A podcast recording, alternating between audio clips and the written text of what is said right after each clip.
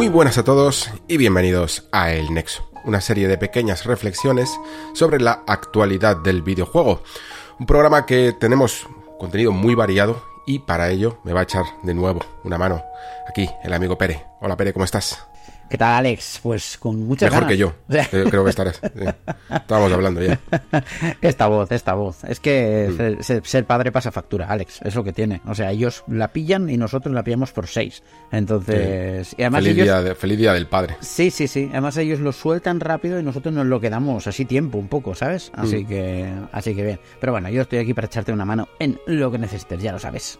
Muy bien, muy bien. No, no, y además es que es un, es un programa bastante, bastante confeccionado para nuestros gustos comunes, Yes. que es hablar de eh, preservación de- del videojuego bastante y luego movidas también JRPGeras que traerás tú, porque vamos a hablar de Octopath Traveler 2, que, que yo es un título del que me hubiera directamente fumado aquí en el Nexo, porque no, no habría tenido tiempo. Y, y mira que me interesa, y sobre todo a medida que van saliendo comentarios más positivos sobre esta segunda parte, y tú me vas a poder echar un cable con con este Octopath Traveler 2 y yo te contaré también cositas de lo que he podido jugar de Dead Island 2 que pude jugar a una preview de, de 6 horas o así así que va a estar también completo en cuanto a juegos Eh, y luego por supuesto también actualidad con este cierre de tiendas ya sabéis que solemos hacer algún eh, repasito sobre mm, eh, los juegos que se pueden perder o que estaría bien conseguir antes de que cierren, pero bueno, todo esto con matices. Y alguna noticia también tengo por aquí apuntada sobre el futuro de, en este caso de PlayStation 5, con este posible modelo de PlayStation 5 Pro. Así que el, el, programa va cargado. No va cargado de Resident Evil 4 Remake, eh, porque el juego todavía no ha salido, ¿vale? Que ha sido, fijaos si tenía confianza esta vez Capcom, que salió muy, muy pronto el, el embargo y, y el juego todavía no ha salido. Ya sabéis que yo aquí prefiero esperar a que, eh, bueno, vosotros también podéis catarlo. Muchas veces, eh, vosotros me lo decís, os gusta más mm, escuchar el programa incluso cuando estés jugando al juego, cuando ya tenéis unas pequeñas impresiones y aunque hay una demo, pero bueno, relativamente corta. Así que si queréis aminorar la, la, la espera de alguna manera, pues oye, tenéis el- la retrospectiva que se ha marcado aquí los amigos de That Game Loop sobre Resident Evil 4, con toda la historia de, del juego, ¿verdad? Sí, sí, sí, sí, sí. Además, sorprendente, además, ¿eh? O sea, cuando ves todo lo que vino eh, a raíz de ese desarrollo, que fue un desarrollo de estos apocalípticos, que el juego estuvo a punto de no salir cuatro veces, no Mm. una, cuatro veces. Y de ahí tenemos cosas como Hunting Ground, Devil May Cry, o sea, es que es súper apasionante. Así que nos lo hemos disfrutado un montón haciéndolo. El otro día lo compartimos ahí en el Discord del Nexo y a la gente le encantó, así que estamos súper contentos. Además, estrenamos editor, con lo cual se ve mejor que nunca. A, a tope, Sí. a tope, a tope. Ahí, ahí, el amigo Alex. Eh, pues sí, un vídeo de casi una hora. De, Sí, tío. Lo, lo tenéis en vuestro canal de YouTube, That Game Loop. Y en el Patreon del Nexo también tenéis contenido nuevo. Últimamente estaba hablando de ambientaciones y de cuánto, eh, cuán importante es la ambientación en un videojuego que te puede hacer decantar por eh, un título antes que otro que pueda ser mucho más famoso, más reconocido, lo que sea. Y de hecho también, eh, por seguir con el tema de Resident Evil 4, en- vamos a meternos más de lleno en el tema de remakes, de si son necesarios, de por qué hay tantos últimamente, de qué tipos os gustan más. Y va a ser uno de los programas de compartidos en los que pregunto antes a vosotros para leer vuestros comentarios y después elaborar las reflexiones. Así que tenéis contenido, vais a tener también contenido para aburrir alrededor de lo que va a ocurrir. Va a ocurrir con Resident Evil 4, aunque yo ya lo he jugado, hablo un poco pasado, pero, pero vamos, que, que es un acontecimiento, sin duda. Y nada más, chicos, pues eh, dicho todo esto, comenzamos. Y comenzamos con una noticia, yo diría que introductoria a este tema, ¿no, Pere? Que va sobre eh, Chrono Cross y ese juego que, que tuvo hace poco una, una remasterización, una remasterización, eh, bueno, interesante, aunque eh, yo tuve el placer de jugarla, aunque estaba dudando si usar la palabra placer, porque aunque está bien, pero podía haber estado mejor. Eh, poco a poco se ha ido actualizando un poquito más y me consta que ya está arreglado sobre todo los problemas que les le encontré a nivel de, de FPS sobre todo, de que tenía que ir un poquito más suave, de que se podía hacer más suave y que había unas excusas un tanto peregrinas eh, de cómo no hacer, de cómo hacer esto. Pero nos faltaba un poquito también la razón de por qué un juego a lo mejor incluso no sé si tú lo tildarías de, no sé si de nicho desconocido incluso dentro de, del JRPG, eh, se había lanzado de repente, ¿no? Aquí en pleno 2022. Y la razón es la propia preservación que viene dentro de, las compañías, que claro, tienen su manera de preservar las cosas, no lo hacen directamente eh, muchas veces ya con un port, sino que aprovechan toda esta moda de remasters y tal para traerlos de nuevo, ¿no? Y dice así, eh, las declaraciones, cuando el proyecto se lanzó, Chrono Cross posiblemente eh, se volvería injugable que comentaba el productor del remaster Koichiro Sakamoto. Había un servicio, esta gama de Game Archives en PlayStation 3 que te permitía jugar a juegos de PlayStation 1, pero PlayStation 4 ya estaba en el mercado y en ese momento no sabíamos si PlayStation 4 iba a tener eh, este, este tipo de servicio y parecía que Chrono Cross iba a ser injugable. Así que se estableció un proyecto de remasters. Eh, bueno, mm, ¿qué te parece a ti la opción de remasterización para, digamos que preservar eh, todos estos videojuegos que de otra manera a lo mejor se hubieran perdido en las bibliotecas, en esas bibliotecas perdidas de las que ahora hablaremos y si hablamos en su momento de las stores de Vita y de PlayStation 3, ahora vamos a hablar también de la de Wii U y de la de 3DS, ¿no?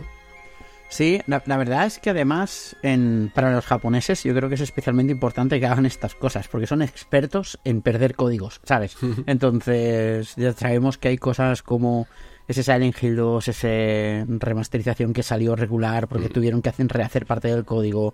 De Devil May Cry también pasó, pasó algo parecido. Um, de hecho, no se sabe nada de Panzer Dragoon Saga precisamente por este mismo motivo que tampoco está. Entonces, e, esto es especialmente importante para, para los estudios japoneses. Y que haya un proyecto de remasterizaciones me parece un buen, un buen elemento para dar acceso. Lo que pasa es que no tengo tan claro si para la preservación. Es decir, creo que la preservación es mucho más compleja de simplemente poder jugar.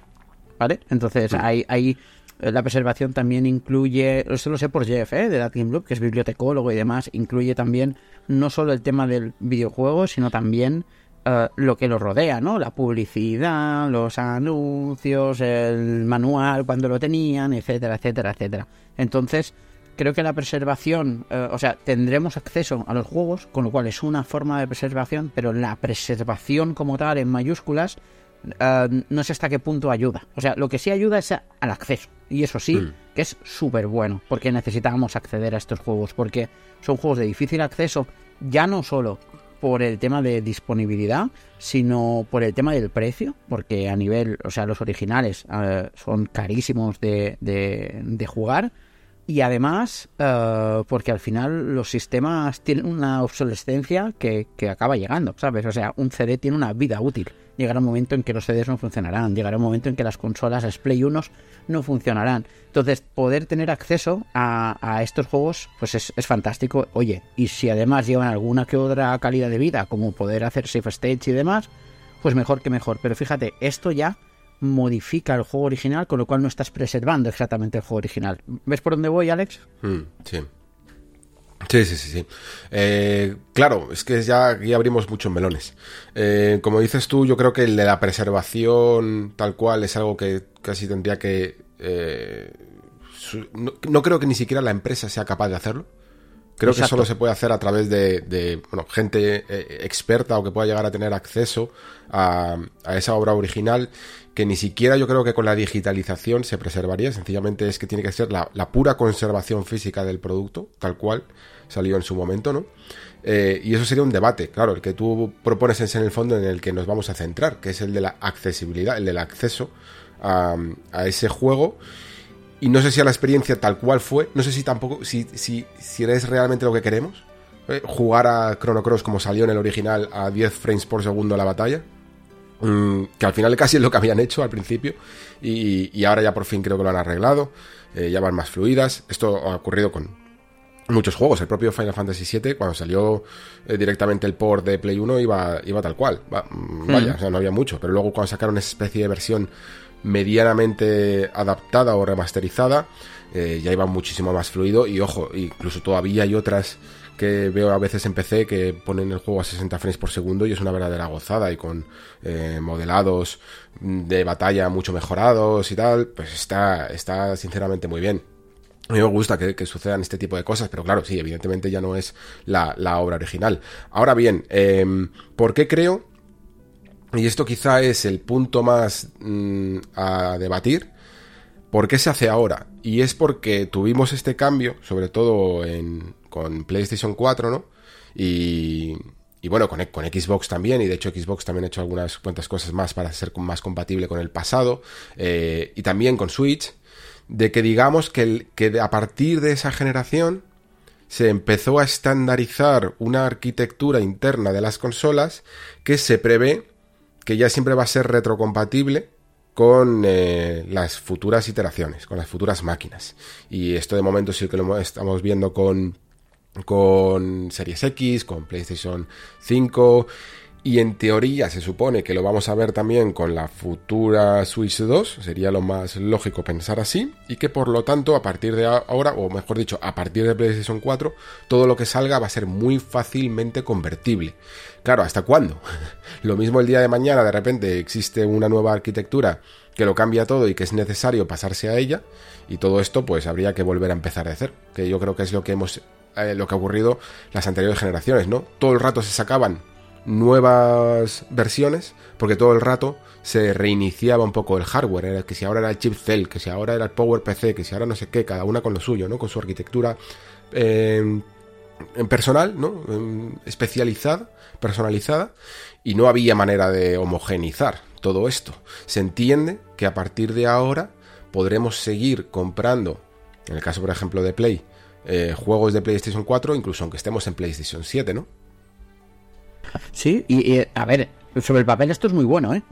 También te lo digo. es decir, que, realmente hacía, hacía falta. Lo que pasa es que si actualizas esto, o sea, los juegos llega un momento que necesitan actualizarse. Y, lo hemos visto en ejemplos muy recientes y en ejemplos no tan recientes, ¿no? Es decir, fíjate, eh, lo que hablabas hace un rato de, de, jugar a 10 frames y demás, Fíjate las críticas que ha tenido eh, esta remasterización de Legend of the Dragon, ¿no? Que ha salido hace prácticamente nada, que salió en el PlayStation Plus y que te lo podías comprar aparte, etcétera, etcétera. Ah, no sabía que se le podía llamar remasterización, pensaba que era más una especie de port. No, está remasterizado porque se, ve en HD. O sea, cuando lo juegas, se ve en HD. Los, los vídeos no, ¿vale? Los vídeos se ven, se ven a, SD, yo creo que es 240 escalado, ¿sabes? O sea, se ve muy mal el vídeo. Pero después el, juego sí que es, sí que se ve en HD. Y de hecho, esto hace que algunas cosas mm, te sorprendan hostia, tienen cara, ¿sabes? O sea, por ejemplo, y otras te chirríen. Madre mía, las texturas, ¿no? Es, un poco, un poco las, las, dos cosas. Pero sí que es verdad que el juego sí que daba, daba problemas. Y, y, por ejemplo, decían, no, pues acelera el sistema de combate. el sistema de combate de Enter Dragon no lo puse acelerar porque tenía una mecánica interna tipo la de los Odyssey de pulsar en el combate, de pulsar en el momento para hacer combos, mm. ¿no? Por decirlo una idea. Con lo cual, esto ya te lo limita. Pero es que incluso te diría que lo, que nos pasó con Assassin's Creed Unity, creo que fue, eh, cuando se hizo, se, se, se dijo, oye, va a ser retrocompatible, y es que si no lo tenías actualizado no te capaban los frames, con lo cual lo podías jugar a 60, pero si lo tenías actualizado... Si instalabas la versión física sin actualizar, claro, lo, probé yo. claro, entonces, pero claro, fíjate, tienes como dos versiones del juego, ¿no? O sea, la no actualizada y la actualizada. Entonces, y la bugueada. Exacto, exacto. Entonces, la, la, no actualizada estaba bugueada, pero podías jugar a 60 y la, la, nueva no estaba bugueada, pero que jugar a 30, vale, entonces ¿cuál es la buena? ¿Sabes? Porque, claro, porque en teoría te deberían poder dejar elegir. ¿Quieres jugar la edición vainilla? ¿Quieres jugar? ¿Me entiendes? No Man's Sky ha salido ahora para VR2. Tú no puedes jugar la versión vainilla de No Man's Sky. Y a lo mejor hay alguien que por preservación, por estudio, por demás, mm. lo querría hacer. Es que es un tema súper complejo, ¿vale? De verdad. Yo creo que al final, yo como soy un poco básico, ¿sabes? Me quedo en, lo voy a poder jugar guay, ¿sabes? y cómodo y sin tener que gastar un dineral o, dar mucho acceso, entonces mi valoración es buena. Si no, pues, pues demás. Y cuando decía, y cuando en estas declaraciones dijo eh, una política de remasterizaciones, yo ya estaba cruzando los dedos, venga, venga, toca Vagrant Story. Venga, que toca Vagrant mm. Story. Venga, es el siguiente. Mm. No, y luego también hay que considerar cosas como el precio y tal. Es decir, si solo vas a traer el juego eh, actualizado de una manera automática como haría un emulador de PC, que creo que es un poco lo que entonces habrá hecho Legend of Dragon, ¿no? Supongo que sí, porque ha salido a 10 euros, ¿sabes? No ha salido a Claro, pues completo. ponlo a precio casi base de, de los juegos que, que salieron en Play 1. Mientras que si te lo vas a, lo vas a toquetear más, vas a hacer una, una edición eh, con algunos añadidos de calidad de vida o incluso con traducción, ¿no? Y ese tipo de cosas, pues entonces eh, puedes subirle más, como puede ser el caso de, de Chrono Cross. Claro. Bueno, mm, todo esto entronca, entonces, con, con la siguiente parte del debate, que va sobre el cierre de, de las tiendas de digitales de. Bueno, el cierre de la shop de, Wii U y de 3DS, ¿no? Que volvemos esta vez al mismo punto de partida que estábamos con las consolas de Sony, en las que eh, varios juegos que eran o bien exclusivos o bien solo tenían una versión digital eh, se, van a, se van a perder un poquito en el olvido. Que ya os digo que esto tiene un poquito de trampa, ¿vale? Por si ahora no sé si tú tienes alguna lista de juegos que recomendarías y todo esto.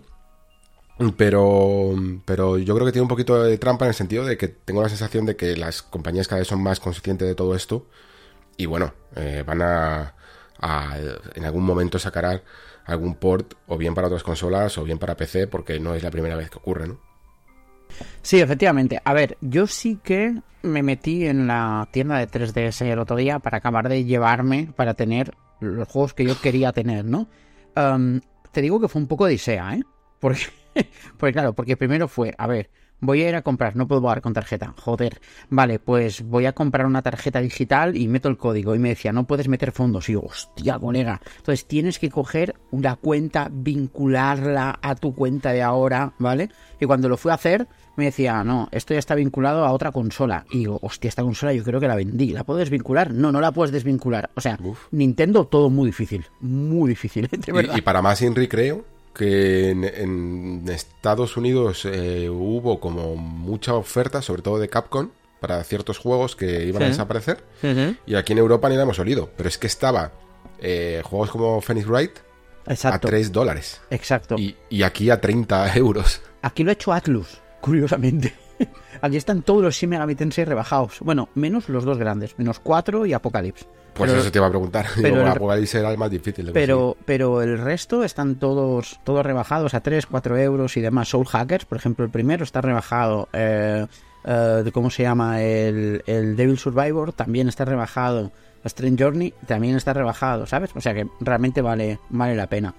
Y yo sí que he entrado para llevarme algunos, sobre todo algunos que yo creo que no se van a portear mm, fuera porque fueron juegos muy pequeños o hay un grupo, no sé si los conocen, los Guild 01, que eran esos juegos experimentales que, que salieron de varios em, desarrolladores importantes como yo que sé, como ese estaba Liberation Maiden de Goichi Suda, que este sí que ha llegado a otros Mm, sitios, sí. ¿no? Después tenías Crimson, Crimson Crimson Shroud, Shroud, de sí. Matsuno, ¿no? Y, y- y tenías varios de estos, y había Guild 01 y Guild 02.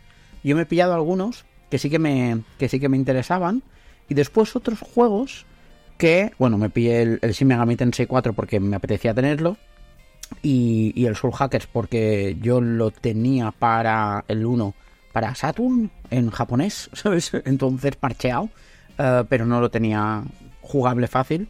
Pero después sí que es verdad que me he comprado algunos que son que son los que sacan partido bien de el 3D, ¿vale? Entonces yo soy muy fan del, del- de la consola juguete, ¿vale? De, de las consolas, me pasa en Wii U, ¿no? Con el cacharro, el Wii Mando, pues tiene cosas chulas y cosas que solo puedes jugar de esa manera.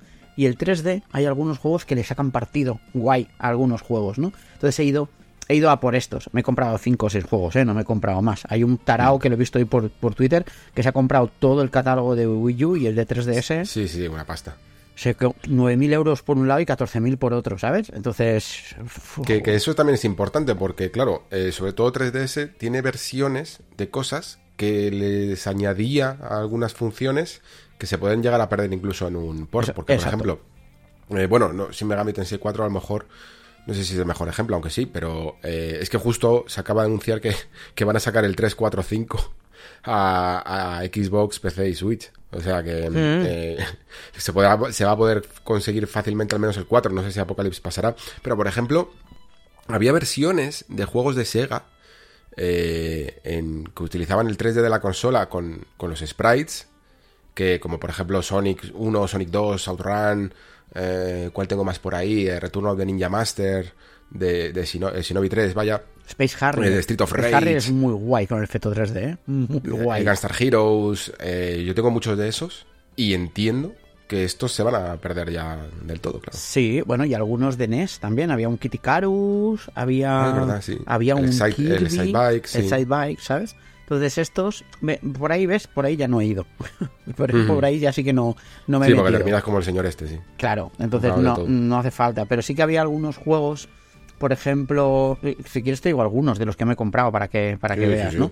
Mira, por ejemplo, me pillé uno que se llama Attack of the Friday Monsters, que este es el, el, mm, el, famoso, ¿no? la joya oculta, que ya no es joya oculta porque es súper famoso, ¿vale? Que es ese juego en una especie de, de, ¿cómo se llama? Un slice of light, uh, light of life que mm, pasa en, en, un pueblecito de Japón donde hay una curiosidad y es que cada viernes aparecen superhéroes gigantes y monstruos gigantes a luchar, ¿no? Pues tiene, tiene eso, ¿no? Pero pues hay uno que se llama Starship Damri, que es eh, de Kazuya Sanu, que este es un juego de terror y suspense de ciencia ficción que pasa en primera persona, con lo cual el 3D está muy guay, porque claro, porque le da profundidad al juego y, es un juego que está hecho a posta para dejarte abandonado en medio de una estación espacial. Y cuando digo abandonado es que el juego no hay tutorial. O sea, tú empiezas y no sabes ni qué tienes que hacer ni nada. No hay misión, no hay tutorial, no hay nada. Entonces tú tienes que empezar a investigar y a dar vueltas y a tocar la pantalla y a ver qué, y a ver qué pasa, ¿no? Pues este me lo he pillado. El Crimson Route, que es este juego de Matsuno, que es una. que es. Que es Matsuno, que es el creador de, de, los Tactics Ogre, ¿eh? O sea, que. Mm. O sea, juegazo, eh, el tío de narrativa y de historia y brujería sabe chula. Y, y este es un juego de mesa, pero hasta el punto de que tú lo que mueves son fichas y figuras. Claro, el efecto 3D también le queda muy guay al juego, ¿sabes? Porque te da como una profundidad muy guay. Liberation Maiden, me he pillado el, el, el remake que se hizo para 3DS de, me sale con Demnet, no, Dementium, de Dementium. Ah, hostia que es en terror en primera persona. Y claro, el 3D le sienta muy bien, ¿sabes? Porque claro, porque los ves acercarse a los enemigos. Está bastante chulo. Y me he pillado algún otro. Bueno, los, los Shin Megami estos que me faltaban. Y, y, ah, sí, y uno, que esto me lo pillé porque creo que me quedaba del saldo que puse un euro 20 y vi que valía 0,90 y dije, este me lo voy a pillar. Hay uno que se llama 80s Overdrive, que es un juego de coches mm, tipo ochentero, tipo Outrun, con una estética súper ochentera, eh, que está muy bien valorado, tiene una nota agregada de 70 y pico, casi 80 y demás. Y claro, y un juego de coches en 3D también es guay, ¿sabes? Porque... Sin duda. Sí, sí. De hecho, después estuve viendo, ha salido en Switch este, lo estuve viendo en Switch y, pensé, en Switch esto no tiene ni puñetera gracia y en 3DS mola un montón, ¿sabes? Entonces, ah, y el Pool Blocks, este sí que también vale mucho la pena. Que es ese de, de del estudio de, creo que es de HAL Laboratories, que, que tú llevas una especie de bichito mm, rojo que tiene que resolver puzzles, es tipo un box boy, por decirlo de alguna forma, pero lo que hace también Se, que también se pierden, creo, ¿no? sí, exacto, pero, pero como han salido en, en, en Switch, ha salido el recuperatorio del box boy, pues ahí, por ahí ya no importa ir, ¿no? Pero este sí, porque este la gracia que tiene es que tú coges parte del escenario y las empujas hacia adentro o tiras hacia afuera, ¿vale? Y claro, y el efecto 3D le queda muy chulo. Y el que no me he pillado, porque era muy caro, literalmente muy caro, es uno que se llama Mutant Moods. Que es una especie de. Ah, sí, claro. Claro, que en 3D se mola mucho, porque como tiene como dos capas de profundidad, primera capa o hacia el fondo de la pantalla, con el efecto 3D es muy chulo, pero claro, pero no voy a pagar 20 euros por un juego que en Steam literalmente está a 0,90, ¿sabes? Entonces. Mm, sí, sí, es que el 3DS se tiene que tener en cuenta sobre todo eso, que si lo quieres eh, jugar en 3D no vas a poder hacerlo más que en ese momento. Eh, pero sí que es verdad que lo que dices tú de que hay muchos juegos que al final pues por poder jugarlos los puedes jugar, por lo que decía igual que eh, de que estos Box Boy Em, tienes el. Ah, sí, esto es que tengo yo uno, eh, de hecho en 3DS, el, Azure Striker Gunvolt, que luego ya sacaron versiones para Switch seguro, y no sé si incluso para PC y no sé qué más, o, para Play 4 y tal. Sacaron ya incluso la recopilación con los tres que sacaron. Y lo que decía de Phoenix Wright, que todavía me parece que Dual Destiny, eh, Des- Destinies y Spirit of Justice, me parece que todavía siguen estando solo en 3DS, pero Exacto. es que tengo cero dudas Claro, de que, de que Capcom los va a sacar en PC Claro. seguro y, y para todas las consolas, más probable. O sea, sacar- los sacará incluso probablemente en un pack de, de ellos dos y los pondrá otra vez a 30 pavos o lo que sea. Entonces, si tuvieras, hombre, si tienes la, la oferta, si hubiéramos tenido la oferta esta de 3 euros, claro, pues es que es eso. pillado, ¿sabes? Mm. Pero Es eso. Yo he ido a buscar los juegos que, en- que para el cual el 3D les aporta algo, ¿me entiendes? Mm. Igual que en Wii U solo me he pillado dos, que, que es el Affordable Space Adventures. ese te iba a decir. Digo, ese es uno de los que más se pierde porque es que no hay manera. Ahí está, no se De puede jugar de otra manera. Y después hay uno que sí que está en otras plataformas, que, pero que mola mucho esta, que es el Stealth Inc., ¿vale? La segunda parte, Mm, sí. que es de unos robotitos que en Wii U tiene un modo cooperativo asimétrico, ¿vale? Es decir, que uno juega con el mando mirando la pantalla y el otro te va dando las instrucciones to- y tocando cosas en el, en el, en el mando, ¿sabes? Entonces estos Mm. dos sí que te aporta algo el tema de el tema del físico por decirlo de alguna forma no de, de- de- de la, la fisicalidad quiero decir no de, de poder tocar no la, la pantalla. Pero el resto qué quieres que te diga sabes es decir mm, ya está. Es decir lo que decías tú Box Boy pues me lo juego en plano no me aporta nada. Pero un juego de coches que da profundidad y encima a 0.90 pues venga vámonos. Un juego de terror en primera persona y demás pues pues mira pues es chulo sabes entonces son son estas cositas Mm. Y luego también están aquellos que a lo mejor son difíciles de conseguir en físico. O, Claro. o, o incluso de consola virtual. Claro. Porque mm, el- recordemos que Metroid Prime Trilogy llegó a salir en Wii U. efectivamente Y ahora, claro, ahora ha salido el remaster y a lo mejor no parece tanto, pero ojo, ponte a buscar un, Me- un Metroid Prime Trilogy carísimo en, en- en físico. Muy caro Que, que yo aquí siempre cuento la anécdota de que lo conseguí por 8 euros. de coña, en una tienda de estas de barrio.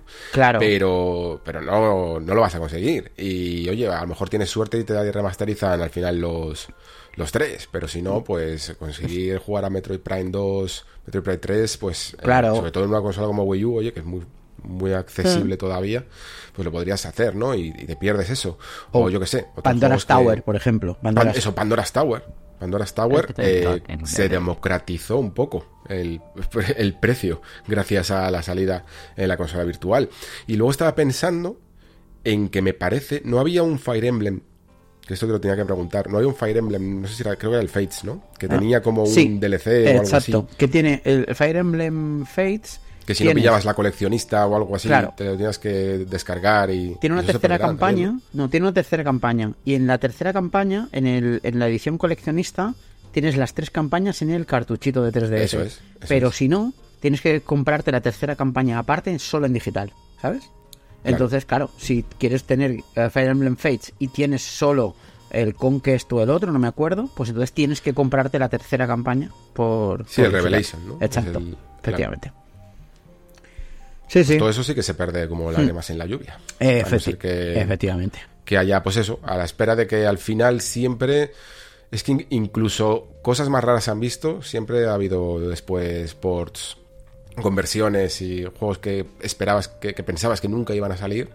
Y, y era complicado. ¿Tú te acuerdas cuando Resident Evil 4 era un juego que solo estaba en GameCube? Ostras, es verdad. Y, y- y luego incluso cuando salía en Play 2 eh, dices, pues ya está, ¿sabes? O lo consigo ahí y, y ahora está en todos lados. ¿sabes? O sea que Claro. eh, es muy es probable que, que algunos Claro. de estos, aunque los mencionemos, pues después se haga, se haga algo. Los que más seguro eh, no van a salir a lo mejor, o no van a salir de la misma manera, pues son juegos como el Affordable Space eh, Adventures, ese tipo de juegos que utilizaban una característica única que aún Hmm. así, oye, mira lo que pasó con, con este juego de con Zombie U, ¿no? Sí, Te la fumas la característica, vale, sí, pero claro, tampoco es entonces la misma experiencia, ¿no? Porque tenía su aquel el concepto de mirar la mochila con el hecho de tener tu inventario en el, en el tabletomando y alejar la mirada de la pantalla, ¿no? No saber Mm. exactamente lo que estaba ocurriendo en ese momento y si te estaba viendo un zombie por detrás y no te estabas dando cuenta. Ese tipo de características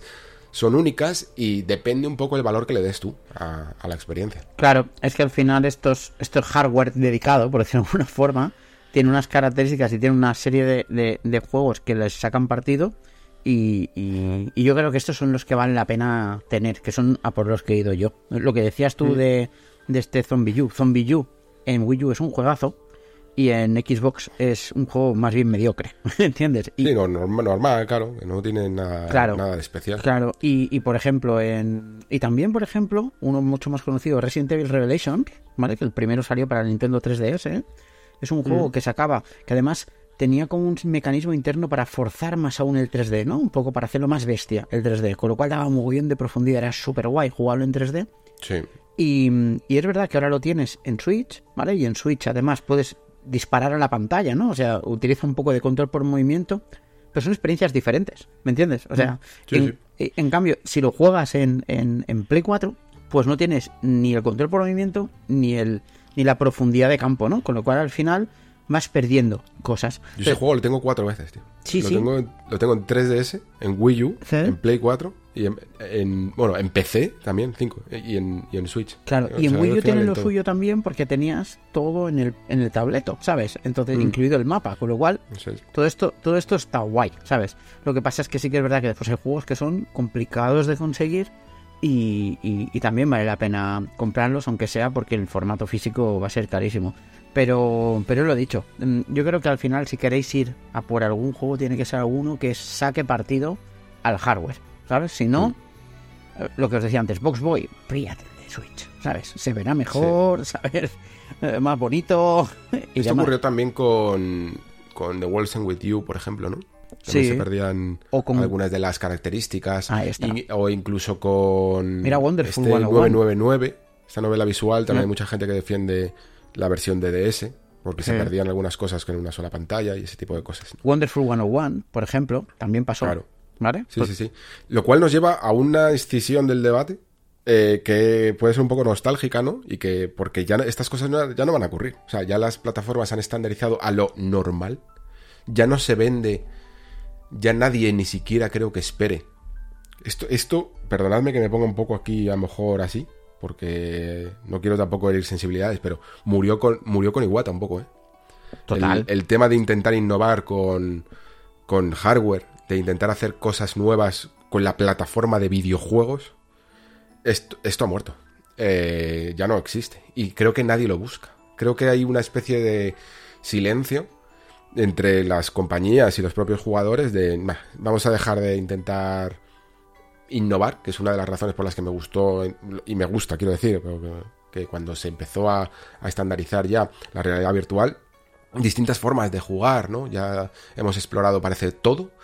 Y no, y no parece que queramos cosas nuevas. Y claro, eso hace que los juegos no sean tan únicos dentro de una plataforma, ¿no? Es que lo digo porque hay gente que defiende mucho la homogenización, ¿no? De que los videojuegos deben de estar en todas las plataformas y eso está guay, pero creo que una de las cosas que molaba también de la competencia entre plataformas era que cada uno a veces se las ingeniaba para sacar cosas únicas. Y no me refiero simplemente a que tu mando tenga una vibración especial o altavoz o cosas así, ¿no? Eh, es que tu plataforma realmente sea única. Y para mí la, última gran plataforma en este sentido creo que fue Wii U. Eh, tenías formas, de- o sea, puedes ver ¿por qué no han sacado, lo que siempre digo, ¿no? ¿Por qué no hay un, o sea, por qué el WarioWare de, de Switch tardó tanto en llegar y al final casi no convenció a nadie? Porque no había nada que sacar de la plataforma, no había nada nuevo, ¿no? Incluso el Game Wario, que salió en Wii U, no tuvo mucho éxito ya, pero tenía un, un estilo muy único de jugar, de, de cómo hacer que uno se centrara en la, plata, en la tele, perdón, en, la, en el tabletomando, y los otros tenían que mirar a la tele y tenían que competir de esa manera, ¿no? Eh, con otros mandos. Me parecían ideas muy, muy originales y todo eso se ha perdido para siempre. A partir de ahora Eh. es simplemente control estándar, que es algo que a mí me parece guay que esté para, yo qué sé, el 80% de los juegos, pero siempre me molaba que hubiera mm, algo distinto, ¿no? De hecho, es, creo que es una de las razones por las que a día de hoy agradezco cuando hay un juego que juego en PC, que, que solo admite ratón, o que, o que su principal manera de jugar es, es el ratón, ¿no? Y el teclado. Eh, lo hace distinto también un poco, ¿no? Mira lo que celebramos tú y yo, que Metroid Prime se pudiese jugar con el control de Wii. Tal cual. Vale. Sí, sí, sí. Claro, porque mm, yo sí que creo, yo voy un poco más allá que tú, ¿eh? O sea, yo totalmente de acuerdo con lo de Iwata. Echo mucho de menos a la Nintendo de Wii U, ¿vale? Pero mucho de menos porque tenemos la Nintendo más conservadora que hemos tenido en décadas. O sea, o sea, es increíble, ¿eh? O sea, no hay Nintendo más. O sea, parece la Nintendo de NES y Super NES, ¿eh? Te lo digo así. Que es lo mismo, pero que se ve mejor. Pero se juega Mm. prácticamente igual. Y lo que pasa es que, claro, venden como churros y es la hostia, y sus juegos son muy buenos y son increíbles, y venderá el Zelda y nos callará la boca y todo lo que queráis. Pero tenemos una Nintendo súper conservadora. Mira el último Fire Emblem. ¡Pum! ¿Sabes? Ya, ya, ya estamos ahí otra vez. Entonces, um, esto, y yo sí que, mm, que creo que las consolas, al ser sistemas cerrados, sí que pueden dar un valor añadido con gadget, por decirlo de alguna forma, ¿no?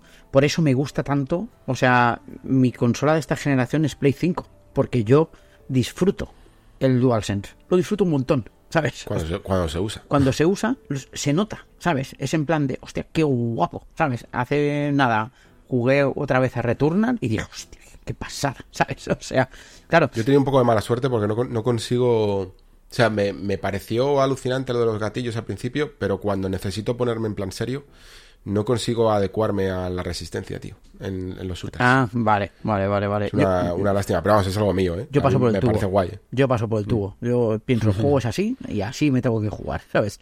Porque, porque me gusta, igual que la, eh, a la gente odia Star Fox Zero. A mí me gustó mucho Star Fox Zero. Es verdad que me costó un dolor aprender a dominarlo, pero cuando lo dominas, tiene una forma de jugar que es única.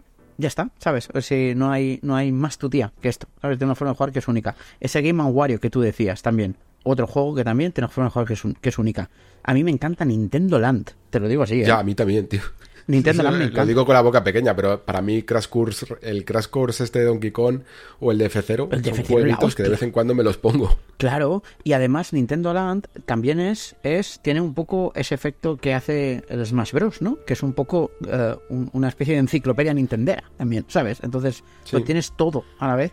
Y esta Nintendo, pues yo la echo de menos. Una Nintendo que era capaz de, de- de hacer esto, de, de- de decirle a, a- a Platinum, no hazme un bayoneta más, sino hazme este juego que solo se juega así, ¿vale? Es, Sí, eh, el, el cereza este que acaba de salir. Claro, Si llega a ser de Wii U o de 3DS o lo que sea, hubieras- bueno, en 3DS ya se vio menos, menos invención. A Sí. mí, mm, yo aquí, aparte del 3D, la vi menos original, pero en DS, y- o sea, para mí DS es la de las consolas más innovadoras. Yo, hecho- yo he visto cosas ahí que me han volado la cabeza. Y, y Wii U también me parecía que seguía por ese, por ese camino. Yo digo que a mí Another Code me cambió la vida, te lo digo así, ¿eh? Another Code Pero hay me dejó puzzles que loco. todavía recuerdo de ese juego que de vola- de o sea el momento de volarme la cabeza de un puzzle que seguro que sabes cuál es eh, es que es que tengo grabado todo El de cerrar la pantalla, ¿eh? Sí, es la hostia, ¿sabes? O el de poner el bao en, en la Mm. pantalla. Es, es que o el, el cómo se llama el Lost in Blue que, que yo entiendo que hay mucha gente que no le mola nada ese juego pero para mí fue como el, el inicio de lo que después fue mi eh, obsesión con algunos survivals Mm, claro. de, de con el palito hacer fuego soplando al, al micro para extender la llama Mm. La interacción, pues son formas de interactuar diferentes. Y esto lo dices tú. Eh, Ahora mismo, tú piensas en Play 5, piensas en Xbox y piensas en Switch, y eso no lo vamos a tener. Lo tenemos con la VR, con algunas cosas, claro y, y ya está, ¿sabes? Pero claro, pero de verdad, ¿eh? O sea, yo me pasó el otro día que me compré el juego del, del 80s, este, ¿cómo se llama? 80s Overdrive, que es el de, el de coches. Lo estuve jugando un rato y después dije, a ver cómo se ve en Switch. Y pensé, eh, mierda. ¿Sabes? O sea, o sea, dije, no tiene puta gracia, ¿sabes? En cambio, Sí, sí, sí. claro, en No, cambio, y- ve la y- profundidad y y, tal. flipante, Es increíble, ¿eh? Y yo de verdad, el Shinobi 3, yo, so- yo solo lo juego en 3DS ya. Sí, sí, sí, sí. Aparte de que es una conversión de M2 muy buena eh, y que, está muy cuidada, proporcionalmente todo funciona muy bien. La pantalla- las pantallitas estas de 3DS, al ser más de baja resolución, eh, se, ve la- se ve gloria bendita eso. Claro.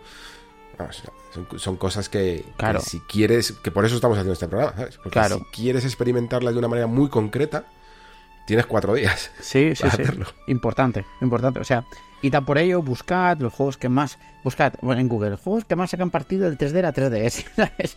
Y estas cosas, y tan por ellas. Porque realmente, realmente valen la pena, porque después sí que, créeme, las podréis conseguir, pero con otros sistemas y otros formatos, ¿sabes? Mm.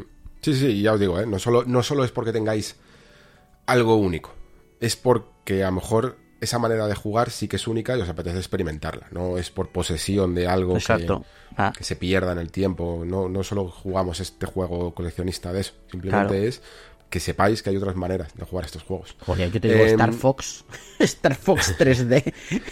o sea, después no podéis poder jugar Star Fox de ninguna otra manera. Lo digo, Sí, sí, sí. Eso, eso, eso, es cierto, que, nos olvidamos a veces de los juegos físicos, pero leches. También, también había ahí algo. Eh, cerramos con. Tengo aquí apuntado una cosita del futuro de Switch con todo esto de la shop. En el, en, tirando un poquito por lo que comentaba antes también con las otras plataformas, ¿no? Entendemos que esto, por un lado, no va a pasar porque ya no existe consola virtual. Eh, lo que hablábamos la otra vez, ¿no? Que a partir de ahora va a ser todo Nintendo Switch Online. Y yo creo que esta es la manera que ellos han encontrado de no cobrarte mm, el mismo juego 50 veces. Pero que al final no ofrecerte de ninguna manera tampoco el juego para que lo compres.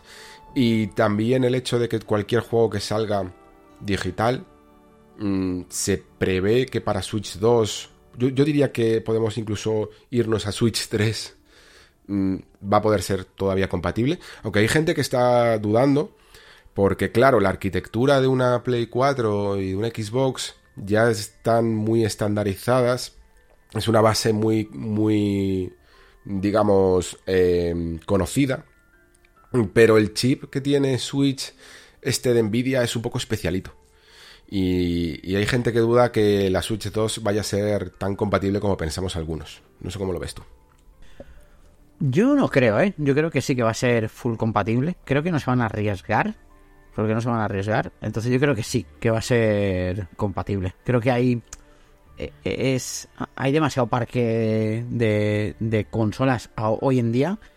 Y el resto de las consolas son totalmente retrocompatibles o casi totalmente retrocompatibles, como para que Nintendo se meta en un berenjenal que, que por el esfuerzo que le va a costar le va a perjudicar mogollón la marca, ¿sabes? Yo creo que Nintendo, espero, que haya aprendido de, de el daño que le puede hacer un lanzamiento confuso, ¿sabes? Y decir, lo vas a poder jugar todo, es muy sencillo, y puede decir, bueno, hay juegos que sí, pero otros. Esto no es nada sencillo, ¿sabes? Entonces yo creo, creo que van a tirar por la vía del medio. Van a decir, oye, a lo mejor dicen de la, de la nueva a la antigua no, pero de la antigua a la nueva sí, ¿sabes? Y ya está, ¿sabes? O sea, no, no creo que va a haber. No creo que vaya a haber más, más follón que este, ¿eh? O sea, de verdad. De todas maneras, si hay algún experto en hardware que nos sabe aclarar esto, a mí me gustaría dejar algún comentario o algo, porque. Eh, claro, es que yo lo decía porque esta arquitectura de x86 que tiene Play 4 y tal es bastante compatible y es bastante unificada, pero imagínate que Nintendo el día de mañana dice, es que ya no quiero colaborar con Nvidia, o es que eh, Nvidia ya no está haciendo este tipo de chips únicos que, necesita la Switch. Y eso yo creo que le podría generar un problema para el día de mañana si tiene, que, si tiene que cambiar a su proveedor, ¿sabes?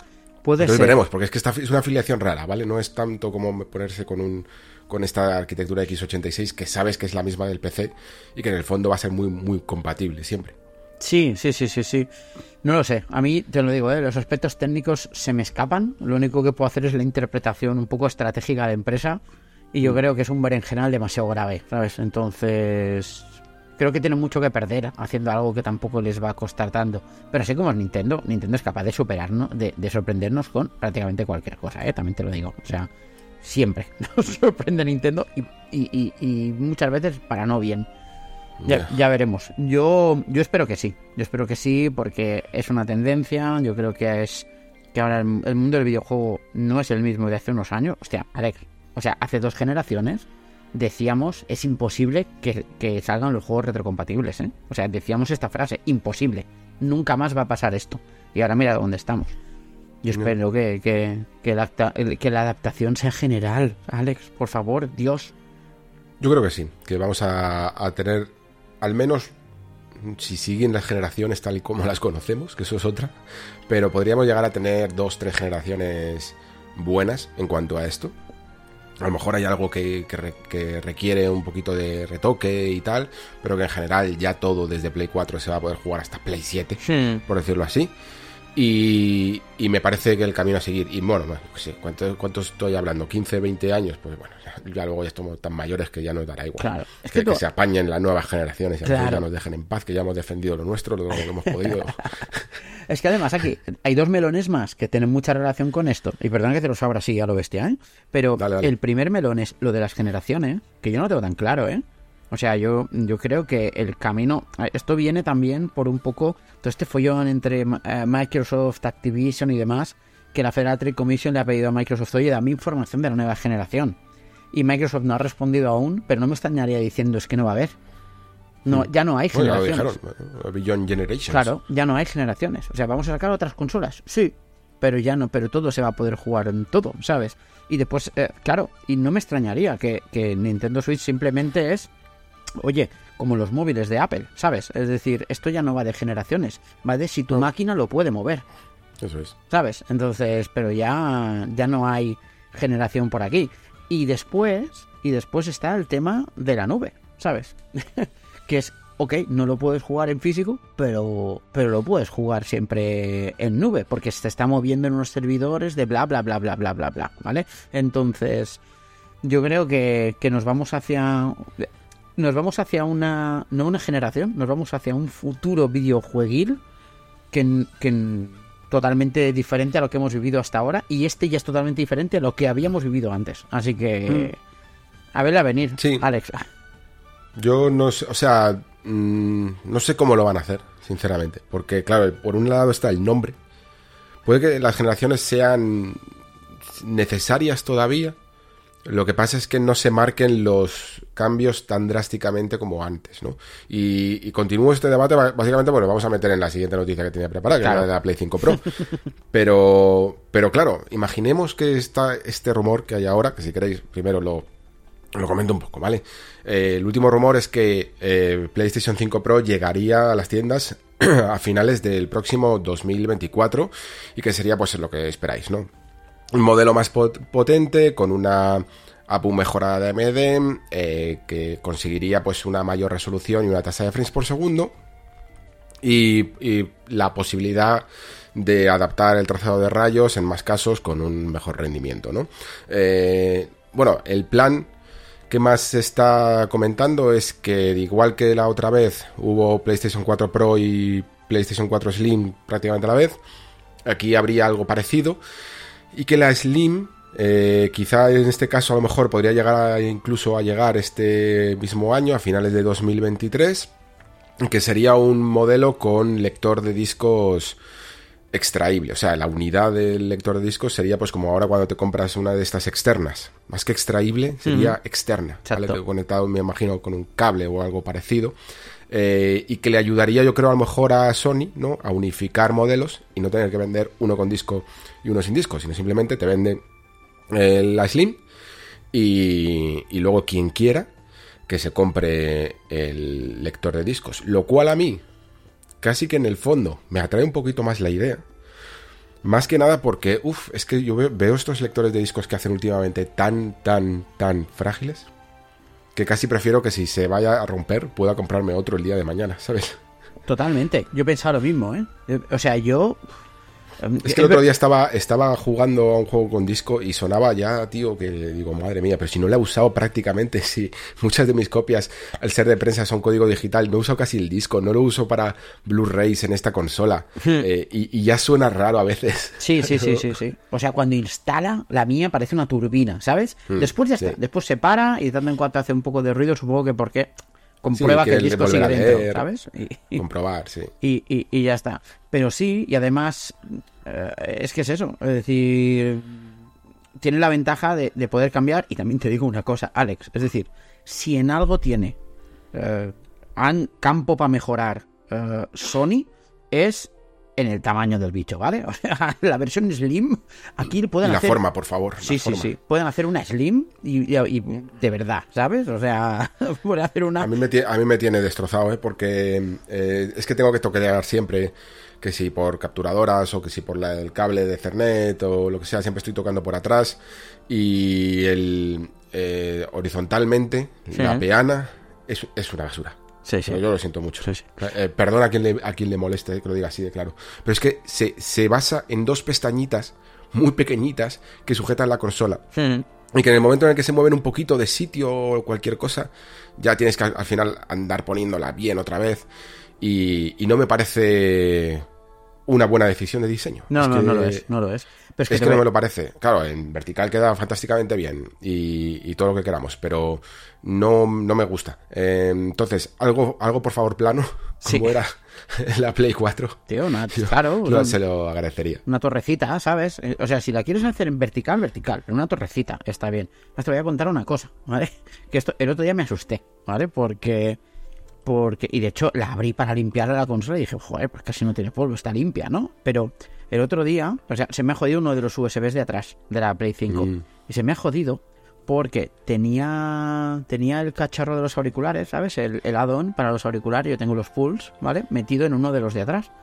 Y, Hmm. y he tenido que separar la consola, porque mira que la tengo encima de la mesa, ¿eh? Pero la tengo como cerquita de la pared y, y está como cerquita por la izquierda y por detrás. Pues se ve que se me calentó tanto que se me fundió el, el plástico de dentro del USB, ¿sabes? O sea, no, no, del, no, le- no del addon, claro. Entonces yo saqué el addon y dije, hostia, no me entra ni por delante. Dije, se me han jodido los auriculares. No, no, se me ha- es el plástico de dentro del puerto. Ya, ya, ya. ya. ¿Sabes? Es Se un plástico azul que lo saqué, saqué el trozo fundido del, del addon y pude conectar. Y ahora tengo el addon conectado por delante, el pincho Claro, por claro, delante. yo siempre lo tengo por delante porque tenía miedo de que con el- la salida de ventilación Claro. eh, se jodiera. Que no es lo que se te- no, no es lo que te ha pasado a ti, se te ha jodido lo que es el propio USB. Claro. Pero, Claro. pero sí, no me, no me gustaban los USBs por ahí. No sé si los podían poner Pues, por el lado. pues fíjate, pues mira lo que me ha pasado a mí. Y, y cuidado, porque después nos dicen en comentarios que siempre odiamos a la Play 5, ¿eh? Pero, pero bueno, yo- ese es este mes. El Sí, siguiente sí. es otra cosa. Sí, sí, No sí. Pero, pero, pero la, Play 5 es la- mi, mi consola de esta generación, ¿eh? O sea, juego muchísimo, juego todo en Play 5, ¿vale? O sea, Yo ah, casi, casi que igual, ¿eh? Sí, he, sí, jugado, he jugado muchísimo en Play 5. También muchas veces porque es lotería, ¿eh? el código que me, que me toca a veces. Pero, pero vamos. yo por el mando, pero- te digo así. Pero el mando me flipa tanto y, Mm. yo, por, y yo por el mando no, ¿ves? a mí el mando me Más encanta. que nada por, por, por los problemas que he tenido de drift y, y, lo, y lo poco que me gusta que, que- que este mando cueste el doble que... Ya. Es- son cosas que no, no me convencen. Pero bueno, pero Mira, bueno. vamos a hablar de cosas buenas de Sí. Sony, que si no luego se nos quejan. Exacto, A exacto. ver, Play 5 Pro, a mí me parece muy guay. Y, y ojalá saliera este año, porque es que yo me la voy a comprar fijísimo. Que el otro día en un grupo me comentábamos, joder, ¿quién, leche se va a comprar la Play eh, Pro si para cuatro exclusivos tal? Aquí Pues ya hay dos el- vendidas, yo. ¿eh? Te lo digo ya. aquí, aquí dos vendidas. ¿Por qué? ¿Por qué? Porque mm, esta generación me estoy fumando mucho el PC, yo lo siento mucho, pero es que ahora mismo eh, es un es un trajín, eh, es una plataforma ahora mismo hiper cara que hasta que no veamos un poquito qué va a pasar con las últimas tarjetas, con la 4060 y todo esto, el que tiene que hacer renovación completa como me pasa a mí, me parece que, que no me lo puedo permitir con, mi vida familiar, o sea, no quiero hacer este gasto sencillamente por jugar un poquito mejor en PC. Y además digo un poquito mejor porque eh, todos los juegos que están saliendo últimamente, bueno, todos, voy a decir casi todos, porque luego vendrá alguien que me corregirá. Eh, lo estamos comentando de verdad en el Discord. Es que, es que no hay ningún lanzamiento que salga perfecto de los juegos relativamente importantes en, en el calendario mensual, ¿vale?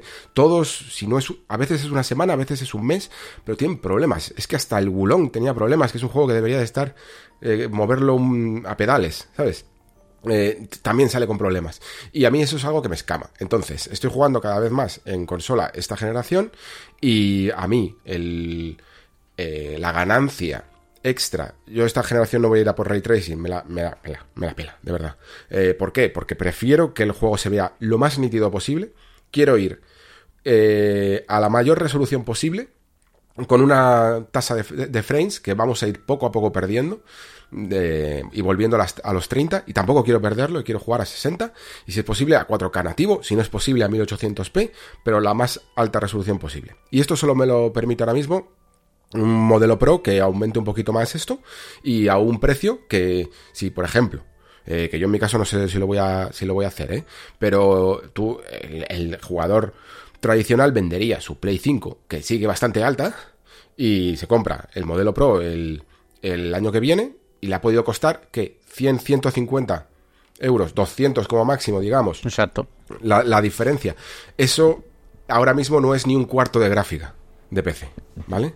Y si eso me, me suma 10 frames por segundo, con un poquito más de resolución, perfectísimo. Es exactamente lo que quiero. Así que yo a tope con los modelos Pro, de verdad. Mm, Me parece que son bastante opcionales. No es al final nada increíblemente necesario. Yo creo que la generación anterior hay mucha gente que tiró con el base y, bien.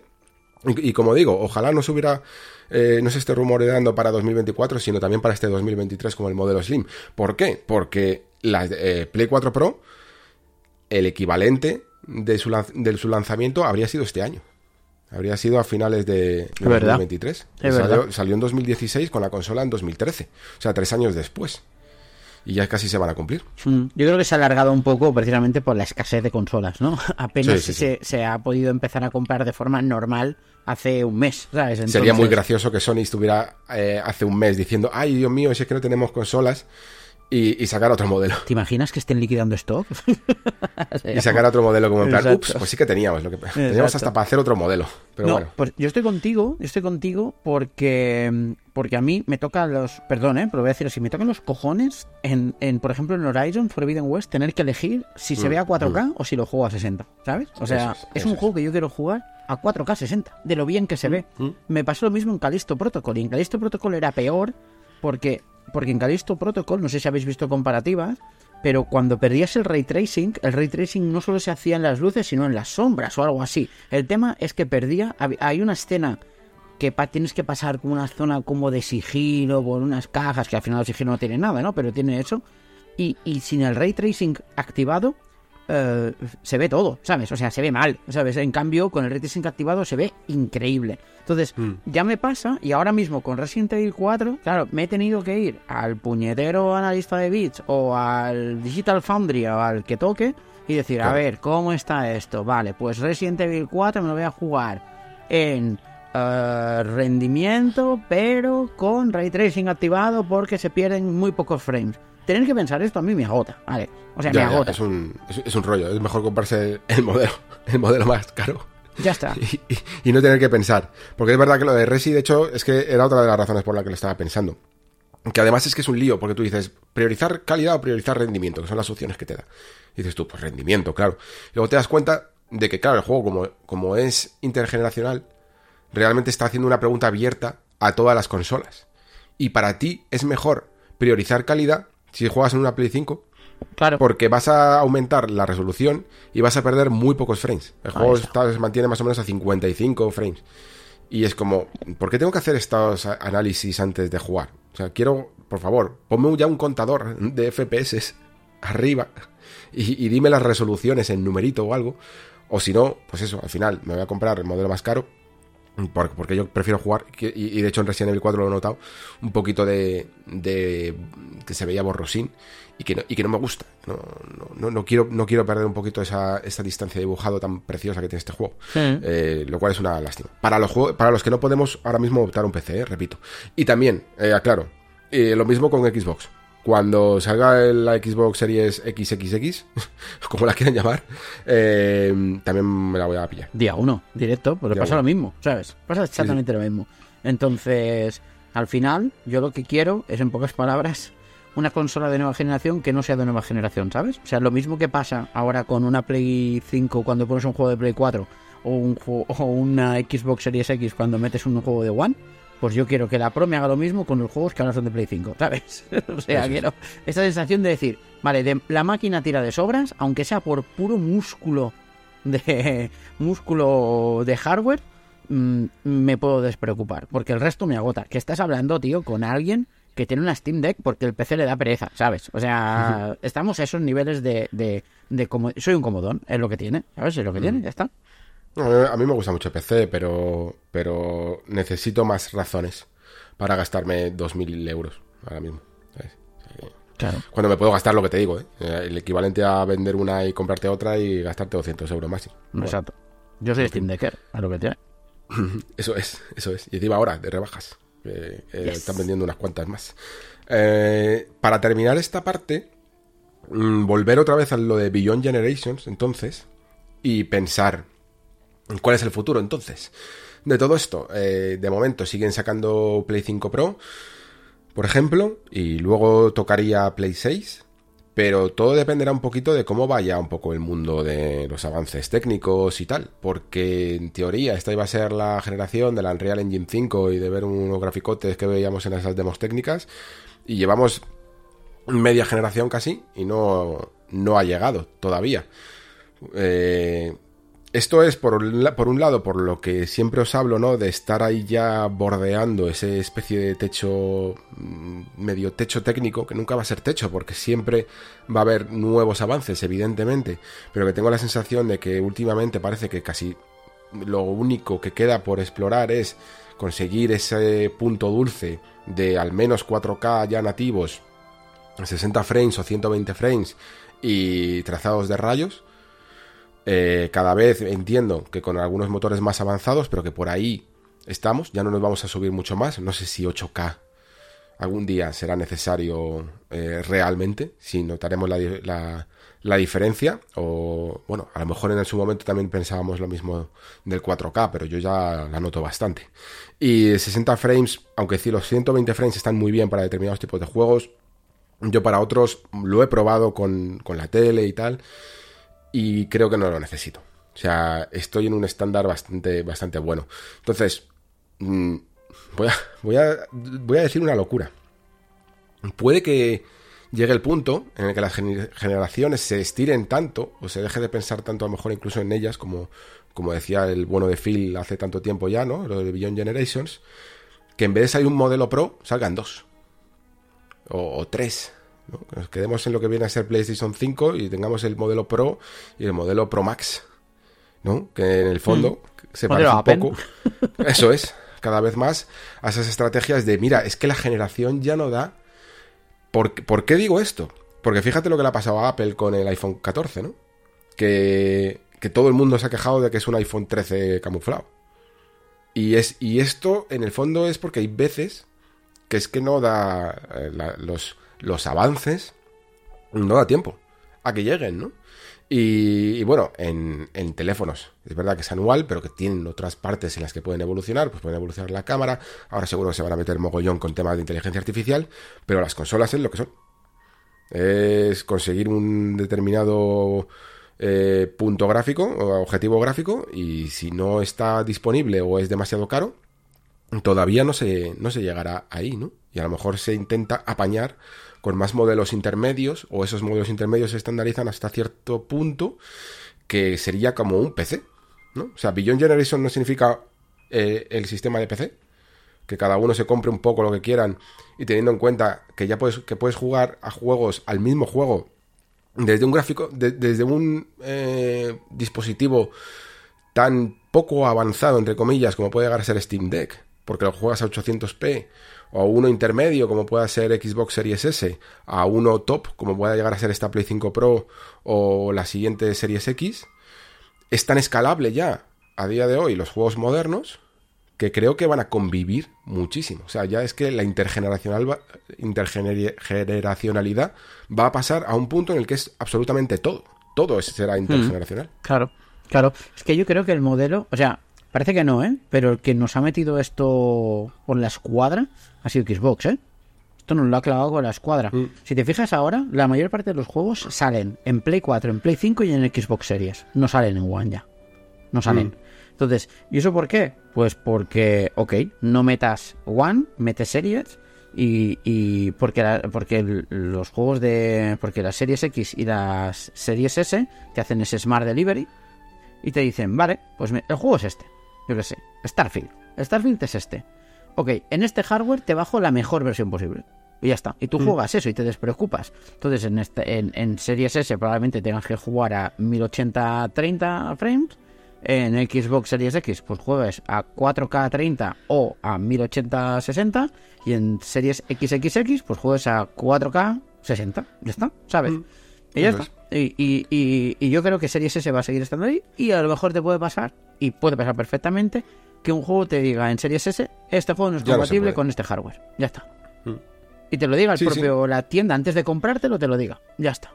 ¿sabes? Sí, cuando lo vayas a... Imaginemos que un mundo en el que ya ni siquiera lo puedes comprar físico Sí. y no te puedes ni equivocar y Series S, bueno, Series S que no te deja. Entonces, cuando tú vas a la tienda, el botón de comprar está apaga- apagado. O al Pass. Entonces, es que Te dice, sí, o en el Pass, te dice, es que este juego no lo puedes reproducir. Ahí está, ya está. Y te, y te pondrá, este juego no se puede reproducir nativo en tu sistema. ¿Quieres reproducirlo en la nube? te lo dirá así. total, total, total, total. Y, y lo que os digo, creo que en vez de ver estos juegos que salen en dispositivos de hace 10 años, como puede ser God of War Ragnarok, que puedes jugarlo en una Play 4, creo que en el futuro vamos a ver a- eh, más, esa, eh, más ampliado ese espectro, ¿eh? a incluso 20 años. Que un juego de Ah. Series X, eh, dentro de 20 años, lo pueda seguir jugando. Claro. Y, o- y- y lo mismo creo que va a ocurrir en Switch, ¿eh? En Switch tengo la sensación de que va de que algunos juegos se van a poder seguir reproduciendo en Switch 1 durante 10 años más. Claro, yo creo que tirará por ahí. A ver, y en caso de que salga algún tipo de hardware muy específico, muy dedicado, etcétera, etcétera, etcétera, pues para eso tienes la computación en nube y ya está. Ya no hay más. Sí, sí, sí. O que salga algo que realmente se pueda llamar de nuevo generación. Es que para mí el problema no es en plan, es que nos están intentando quitar las generaciones. Para mí es casi más el hecho de que es que ya no hay tantos saltos. ¿Sabes? Saltos tan grandes. Mm. Yo creo que el siguiente salto de, potencia va a ser por computación de IA, ¿sabes? O Claro, sea, sí. Entonces, Sí, sí, sí. va un momento que, que va a decir, oye, necesito este cacharro porque este juego, yo qué sé, te hace una inteligencia artificial, te está generando un mundo aleatorio cada vez diferente, ¿sabes? Eh, de- y tú, pues mira, este es un juego de fantasía y, te, y es aleatorio cada vez. Y Mm. esto te lo hace la IA con, Claro, un chip especial. claro. exacto, Sí, sí. con, con, con PNJs, con conversaciones que reaccionan a tus conversaciones con él, ¿sabes? E incluso Sí. que puedas hablar con la máquina, ¿no? Yo qué sé. Un poco, un poco eh, este nivel. Entonces, para eso necesitas mogollón de computación. Ok. Pero la parte gráfica, lo que dices tú, ¿eh? O sea, si vamos un poco más allá, estamos rozando el valle inquietante y eso ya no es guay, ¿sabes? Entonces, así está. Sí, los, los, por ejemplo, ahora cuando salen los nuevos Pixel, te hablan de que el, el Tensor este tiene. Es como un chip ya especializado. Ya no, ya no lo buscan tanto la potencia gráfica como la especialización en, en inteligencia artificial y tal. Entiendo que en algún momento, a la velocidad que está yendo esto, que ya no es solo texto, que ya no es solo imágenes, que ya se están metiendo en temas de vídeo, en temas de 3D, de programación, de generación de códigos aleatorios, de IAs y tal, va a llegar un punto en el que todo eso se pueda casi hasta renderizar, Sí. integrar de alguna manera en, en- en juegos, ¿no? O sea, Kojima, el, el pobre se va a morir apenado de que no le va a dar tiempo a jugar con todo esto. Claro, yo estoy totalmente de acuerdo. Yo digo, el día, el día que lo vamos a flipar va a ser el día en que encontremos un JRPG o un RPG occidental, perdón, Hmm. me- mejor dicho, en el cual las conversaciones no tengan interfaz. O sea, tú hables con el personaje. O sea, tú digas, oye, ¿dónde está ah, este, dónde está la posada? Y te diga, pues la posada está por aquí, tal cual, no sé cuánto. Sí, Tengo que tener cuidado Y dependiendo con. de la posición, y el tío ese se está moviendo por todo el mundo, y dependiendo de dónde Exacto, está, te lo exacto. dice perfectamente. Exacto, y que haya conversaciones y que en lugar de programar conversaciones, programarás personalidades. ¿Sabes lo que quiero decir? Eh, Yo creo que Mm. llegaremos a esto, ¿eh? Yo estoy un poco acojonado con este tema. Un día tenemos que hablar de ella, ¿eh? Estoy un poco asustado, Sí. también te lo digo, ¿eh? Vale, yo, ca- yo encantado, yo, es un tema que me está fascinando, para bien y para mal a la vez, o sea, eh, pero al menos ocurre algo, ¿sabes? Sí, sí, lo sí, que sí, hablo sí. siempre de remover el avispero, Sí, sí, sí. a mí la IA me está dando la vida, ¿eh? O sea, estaba todo aburridísimo y todo... Sí, sí, sí. La, la web 2.0 a, a nivel de redes sociales y tal, a mí me estaba aburriendo un montón. Y, to- y todo esto me está, me está, como dicen mis amigos asturianos, me está prestando muchísimo. Así que ahí, ahí estamos. Vale, pues lo hablaremos. Eh, vale, ¿te parece que pasemos ya página a, a tema juegos? Venga, mira, esto es todo lo contrario a lo que estábamos diciendo. O sea, tú querías cosas nuevas, innovadoras, diferentes y tal igual, pues yo te voy a hablar de Octopath. O sea, Conservadurismo extremo. Sí. Yo te voy a hablar de Dead Island 2, o sea que casi igual. Venga. Así que venga, vamos con ello.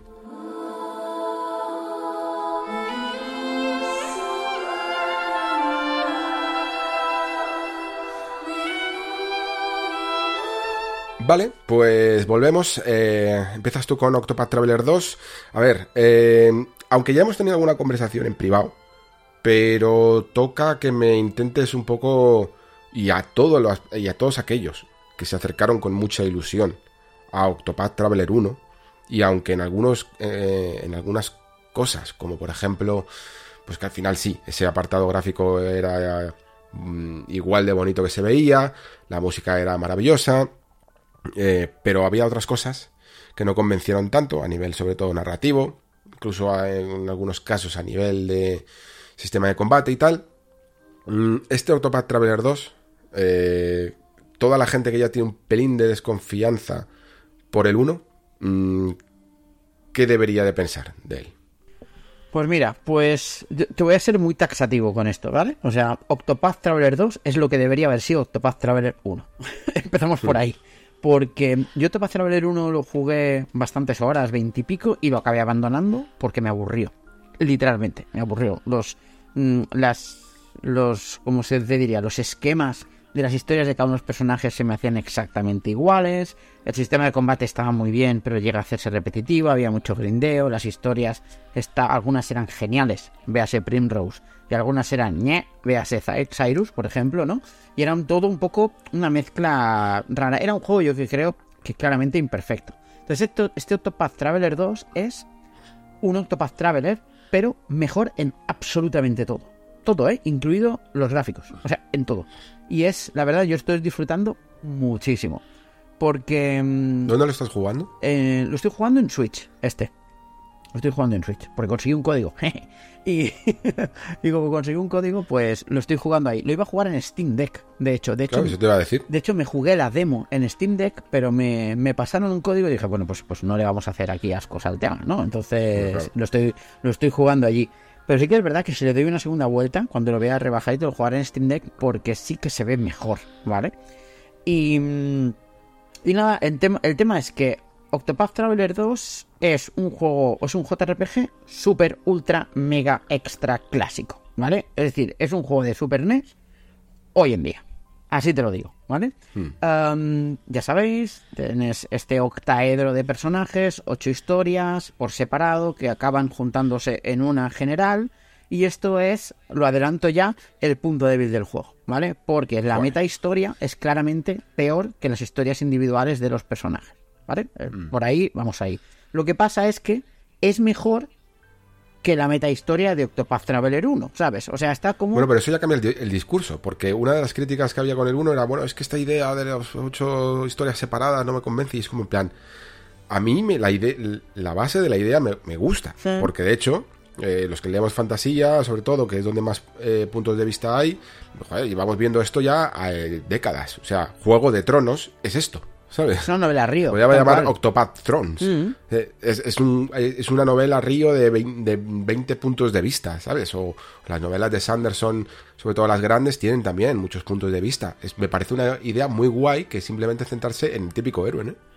Claro, y, y, está muy chulo, está muy chulo si tienes buenas historias y tienes una meta historia que te cumpla. Entonces, el primer Octopath fallaba en algunas de las historias, porque había historias de personajes muy buenas y algunas que eran muy aburridas, sinceramente no aportan absolutamente nada, y una meta historia floja. Aquí la meta historia, sin ser increíble, por decirlo de alguna forma, o sea, no esperéis eh, lo que te hace un Chrono Trigger aquí, para que nos entendamos, es, es solvente, o sea, te quedas bien con, con la meta historia. Pero es que las historias individuales son muy buenas. O sea, para la gente que ha jugado Octopath Traveler 1, todas las historias están al nivel de la de Primrose. Todas. O sea, no hay ninguna peor. Así de claro, os lo digo, ¿eh? O sea, no hay mm. ninguna peor. Y es igual, empieces por donde empieces, que todas te pegan a la, a, la pantalla, por decirlo de alguna forma. Porque las historias individuales están súper bien, de verdad, ¿eh? O sea, son además, eh, lo he dicho antes, es un juego de Super NES, pero no en tono. Porque las historias son súper adultas, pero súper adultas, ¿eh? O sea, que los personajes van a prostíbulos, que hay torturas, que hay un trato de esclavos, que hay eh, secuestros, que hay incestos, que hay, o sea, que la historia es oscura, ¿eh? en Octopath Traveler es muy bonito en lo jugable, pero las historias que hay detrás son chungas y eso le da un tono como muy adulto, ¿vale? A nivel de historia está más cerca de Vagrant Story que de Live Alive, para que nos entendamos, ¿no? Y mm. eso le da un tono que es muy guay. Y después está que cada historia, además, es muy diferente entre sí, ya no solo por la historia, sino por el desarrollo, ¿no? Cada personaje tiene como un objetivo vital grande, ¿vale? Uno busca la verdad, otro busca la libertad, otro busca venganza, otro es como si fuesen los paragones, ¿no?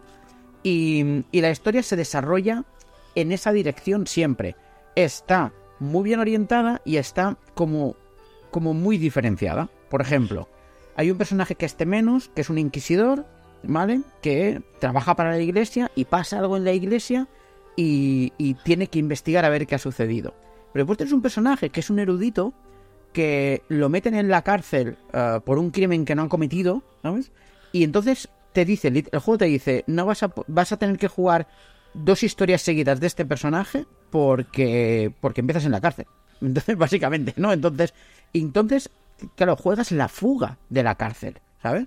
Y después hay una que se llama Throne, por ejemplo, que es una ladrona. Y entonces estás buscando, entonces mm, es una ladrona que roba vidas también, o sea, tiene un punto de asesino. Y entonces tienes que jugar un poco la guild de ladrones, uh, jugando más en sigilo y, y demás. Entonces, jugablemente cada personaje se siente diferente, no solo por lo que te cuenta, sino también por cómo está planteada su historia. Y eso yo creo que es un, es un gran diferencial respecto al primer Octopath. Que el primer Octopath, todos los personajes, las historias eran diferentes, pero los personajes eran muy iguales. No sé si, si me explico mm. así, Alex. Sí, sí, sí, sí. Y, y ya es un aliciente como para llegar al final. Claro. Creo que es lo que nos pasó a todos, que, que era como en plan, es que, ¿para qué, pa qué, pa qué sigo? ¿Pa qué sigo? Claro. Además aquí Porque luego a lo mejor el juego, que es lo que me puede pasar a mí, que yo, curiosamente, es que eh, no es que me disguste el sistema de combate, toda la parte JRPG de Octopath, pero me parece como muy...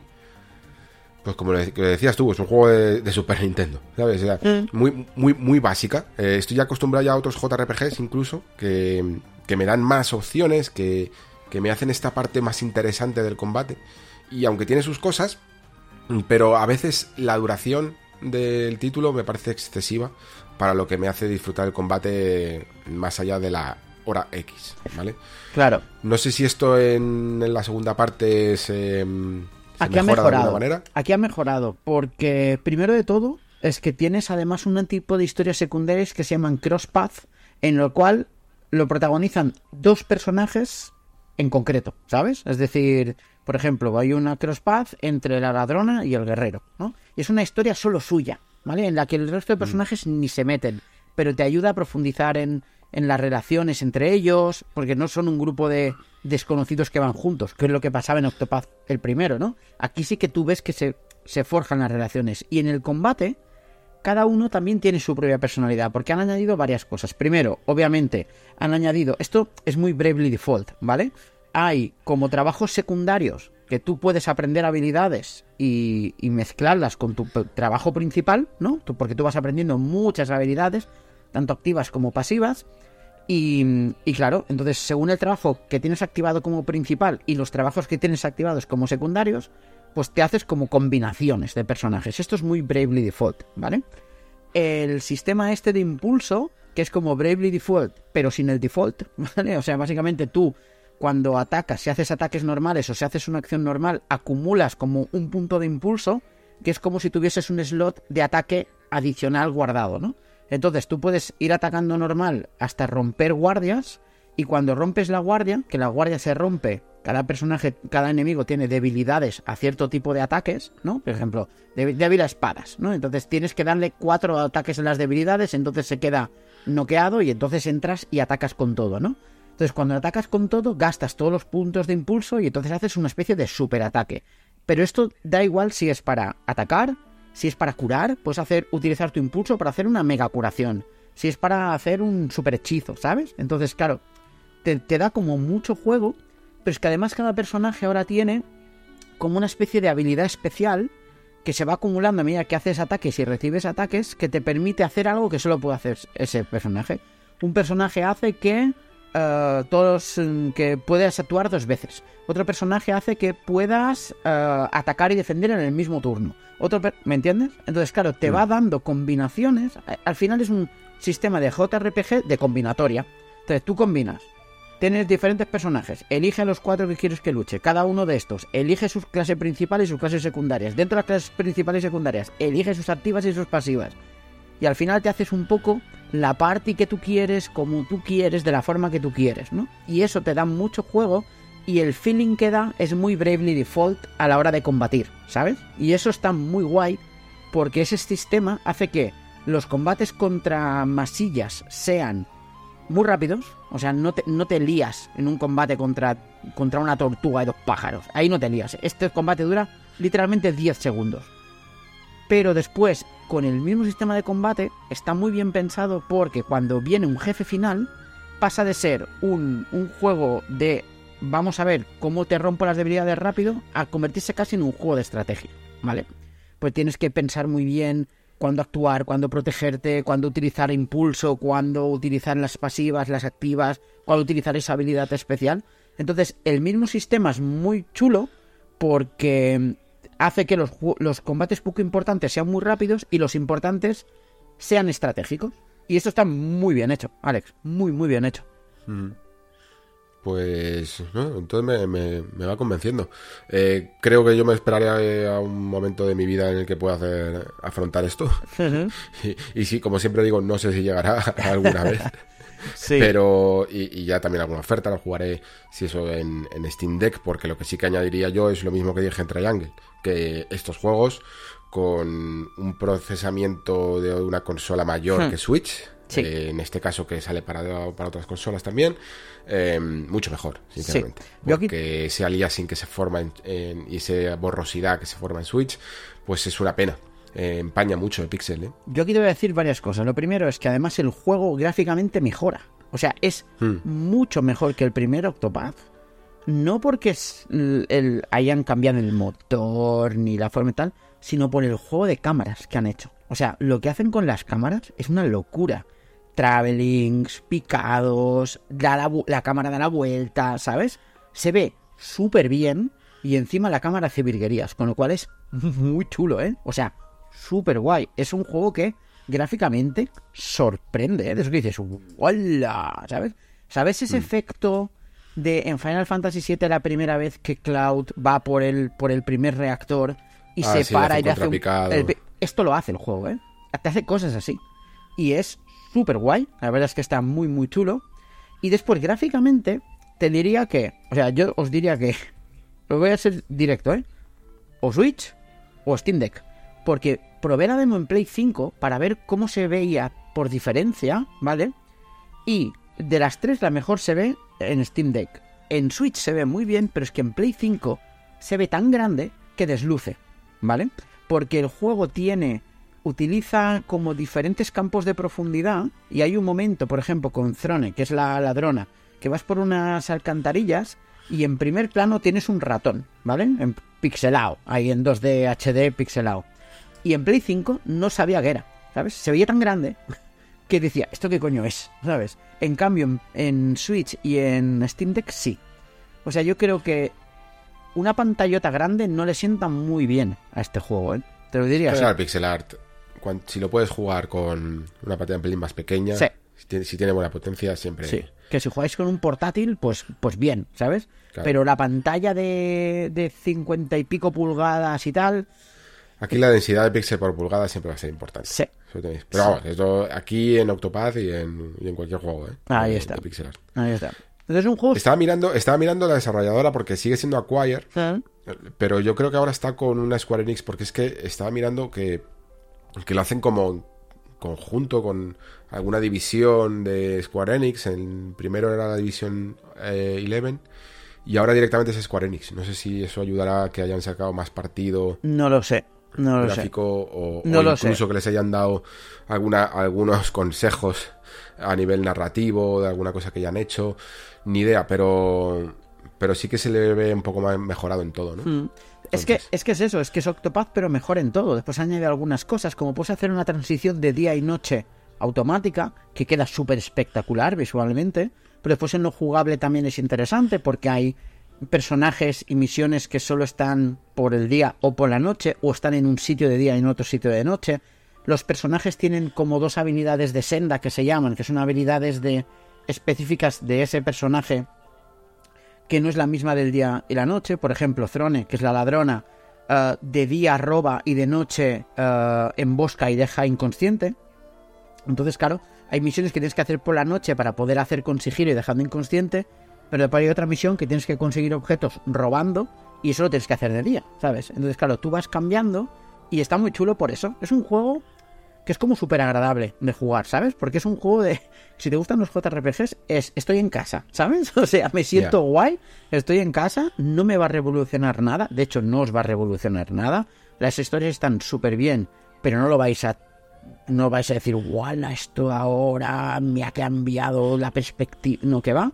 O sea, son clásicas, clásicas, una historia de venganza, una historia de, de Pues libertad. el, el amigo Jason estaba empalmadísimo, ¿eh? Sí, porque son muy buenas. O sea, no son novedosas, pero son muy buenas. Es la clave, ¿sabes? Sí, yo creo que es por el agravio comparativo de la, de la historia, de la calidad media de las historias de videojuegos. Eso, entonces. es lo que te iba a decir. Y sobre todo, y sobre todo porque son muy maduras, ¿vale? Pero, por ejemplo, para, para que hablemos en Mm. Es un términos... poco como, como lo que ocurrió con Triangle, ¿no? Sí, lo que pasa de es que... repente se metía en temas más políticos, más oscuros y tal. Y Ahí dices, está. Hostia, es que claro, comparado con la típica historia. Claro, claro. Lo que pasa es que Mm. Triangle está mejor llevada porque al ser solo una historia, ¿vale? Pues, pues, pues te puedes enfocar más. Pero el tono y el estilo y el nivel es ese, ¿eh? Eso sí que te lo digo. Lo que menos estoy escuchando es de la música. Porque el primero en eso sí que era muy bueno. Mm, Aquí es muy buena, pero creo que el primero está un escalón por encima. Es en lo único que creo que este Octopath 2 no lo mejora. Continúa teniendo música increíble, eh, está súper bien elegida, pero es que la del primero era sublime. Alex, ¿sabes? Sí, era sí, sí. Sí, sublime. me, me- me sorprendió, es que no me lo esperaba, ¿eh? Sí, sí, sí, sí, sí. Y esta es muy buena, o sea, está por encima de, de muchísimos JRPGs, pero está un, un escalón, o sea, si la primera era de 10, esta es de 9, ¿sabes? Hmm. Entonces, pero está muy bien, ¿eh? es un juego que yo, si te gusta el JRPG clásico, tienes 80 horas para meterle, ¿eh? También, porque es un JRPG que, que te invita a metérselas, porque no vas a decir, hostia, no voy a hacer un crosspath ahora, no lo voy a hacer, aunque sea una secundaria, y me voy a la principal, porque quieres saber más de los personajes, porque te ayuda. Y además, esto sí, lo único que continúa teniendo, entre comillas, la tara, es que el juego te pide grindear a veces, ¿eh? O sea, y te lo pide directamente porque para pasar capítulos de cada personaje te dice nivel recomendado, 34. Y tú dices, hostia, estoy por 28. Me toca, me, me toca hacer me toca hacer el camino tres veces antes de poder entrar, porque si no, las voy a pasar canutas, ¿sabes? Joder. Bueno, pues entonces, eh, fíjate, pensaba yo que era 60. 80 horas. Em, no sé cuándo va a ocurrir esto, ¿vale? en algún momento.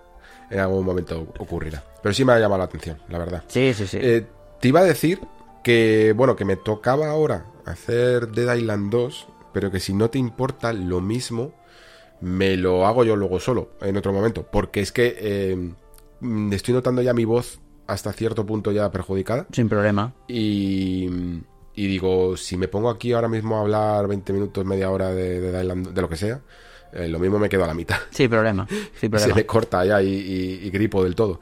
Entonces, pues esto es lo que esto es lo que hay. Pero bueno, vosotros no lo vais a notar, salvo que no vais a poder aquí tener la, el- la experiencia que me o las preguntas que me puede hacer Pere al respecto. Que, que no sé si ha jugado a, a Dead Island 1 o si le, No, si le mm. llama mucho la atención. No, me flipó el tráiler. Pero Vale. no, no llegué a jugar el primer de Thailand. Y, pero, me, pero por lo que he estado leyendo, si juego al 2 es como si hubiese jugado al 1, ¿sabes? Entonces. Sí, básica- básicamente. Pero bueno, tiene, tiene cosas interesantes, ¿eh? Ya te, lo, ya te lo escucharás, ahora sí te lo podrás escuchar. sí, sí, sí, sí, no- a tope. Vale, pues lo vamos a hacer así, así que yo continúo solo en otro momento en el que haya descansado un poquito la voz y despedimos aquí al, al amigo Pere, que por supuesto, muchísimas gracias como siempre por haberte pasado por aquí, que no será la, la última vez, porque todavía quedan unas cuantas citas que yo creo que son ineludibles. Yes. eh, a lo largo de, de la, de la temporada y, y nada más, que, que espero que disfrutes de Resident Evil 4 cuando salga para el común de los mortales, que a mí se me, va, se me está haciendo eterno. Yo Estoy majara, ¿eh? que- Estoy majara, te Sí. digo así. Estoy majareta y lo peor estaré, o sea, sale este viernes y yo no vuelvo a casa hasta el sábado por la noche. Así que no lo voy a poder jugar hasta el lunes, Alex. O sea, lo, lo llevo fatal. O sea, estoy por dejarle, por, por enviar a mi mujer a comprármelo, ¿sabes? Porque es en plan de... También es que digo que si vuelvo el sábado por la noche y le digo me pongo a jugar, a lo mejor me mata, ¿sabes? Pero... pero Claro. Te va a hacer largo, ¿eh? Porque además me imagino que ese fin de semana, como te metas en cualquier Blackout. grupo o algo, Blackout va a estar todo el mundo hablando de él Blackout total. y, y te va a poner los dientes larguísimos, larguísimos. ¿Te, Pero bueno, ¿Te puedo dejar una última perra? sí, claro. Mato Anomalies. Apuntaos este juego, ¿eh? Mato, ¿El, el qué? ¿Cómo, ¿Cómo es eso? A ver, ¿cómo se apunta eso? mato, tal y como suena, Anomalies. Es un... Es que pensaba que matabas a alguien. No, no, no, no, no, no, no. Y digo, no, ¿quién es, quién es ese? ¿De- ¿En qué Discord No, está? El juego se llama Mato Anomalies. ¿Y dónde está eso? Eh, está en todo. Lo puedes jugar en Xbox, en Switch, en PC, en Play 5. Mm. Y es un juego Cyberpunk, JRPG que pasa en Shanghai, que bebe de Persona 5 que no te lo crees. Y es de los que beben bien, además, ¿eh? Cuidado con esta joyita, ¿eh? Cuidado. Ahí ya seguro que, que alguno las, las, las picado. Mato a Anomalies. ya, ¿eh? O sea, gráficamente es, mm, es justo porque es un juego indie, pero es de los indies bien entendidos, ¿eh? O sea, os lo dejo allí para que lo investiguéis y si queréis en, en otro programa hablamos. Pero apuntaos esto. Mato a Anomalies. Hombre, ju- justo, pero se ve bastante. Se ve bastante. porque el no diseño artístico es indie, muy chulo. Muy Sí, sí, sí. chulo. muy chulo. Oye, pues tengo que, tengo que mirar esto porque se me había pasado totalmente del, Y- del radar. Y la historia a mí me está dejando majareta. Te lo digo así, ¿eh? O sea, Madre mía, vaya panzada de, de JRPGs que te estás pegando. Menos mal que dijiste que después de, de Xenoblade Ya, que ya, ibas ya, a, a darte un descanso. Cállate, cállate, cállate. Que me, me- me caen encima, tío, ¿sabes? Me caen encima. Yo sé, no es mi culpa, ¿sabes? Lo sacan, yo lo juego, ¿sabes? Sí, sí, tal cual. Muy bien, pues apuntado queda la recomendación y con esto ya pues eh, continuamos el nexo, pero como digo, despedimos a Pere, así que nada, gracias por pasarte por aquí, compañero, y nos escuchamos muy pronto. Claro que sí. Chao.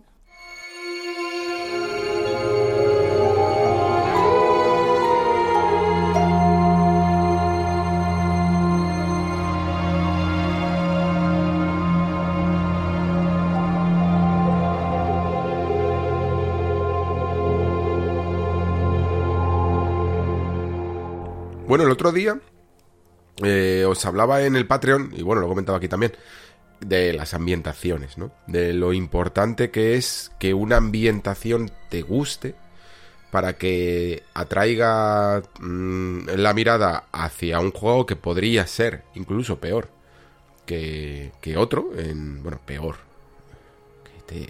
que, a nivel general mm, te esté consiguiendo menos valoraciones o lo que queráis y que sin embargo te atraiga más. A mí de hecho esto me pasa pues con ciertas filias, ¿no? Que puedo llegar a tener. Si sale un juego de, algún estilo de fantasía, por ejemplo, o incluso de vampiros, que me guste particularmente, por ejemplo el estilo de Vampire, este de mm, Don't Not, a mí me, me llamaba la atención, ¿no? Un tipo de vampiro no tan monstruoso, más humano, que tiene todavía capacidad de raciocinio y de eh, cuestionarse su humanidad, este tipo de cosas, a mí me llaman mucho la atención, ¿no? Entonces, aunque este tipo de juegos a veces puedan llegar a pasar más desapercibidos, de repente te llaman la atención. Y luego hay otros que por bien, bien porque no te mola el- la ambientación, o bien porque te has cansado de ella, o ya no está de moda, o cualquier historia, los sueles eh, obviar un poco más, te esperas un poquito también al run run, y esto a mí me pasa un poco con el eh, mundo de los zombies, sobre todo. Y con el posapocalíptico también, en el sentido más de, mundo destrozado. Este estilo de juegos tipo Fallout, por decirlo así. Me espero un poquito... De primeras no me entran, ya lo sabéis, tengo como estas eh, extrañezas y manías mías hacia ciertos entornos, ciertas ambientaciones y cuando veo todo hecho polvo ahí feo de escombros, por muy bien hecho que esté y sea lo que necesita un juego, a mí es como que me motiva poco. Necesito colorines o, o, zonas bonitas, no sé. Supongo que entra dentro de, de mi lado más escapista dentro del videojuego, que no considero que juegue para, para escapar de la realidad. pero al menos en cuanto a la belleza, sí que prefiero adentrarme, si vamos a hacer un viaje, en un mundo que sea a priori atractivo. Eh, pero como decía con los zombies, también se pasa un poquito la moda. En su momento, yo recuerdo sobre todo en la generación de 360, ¿no?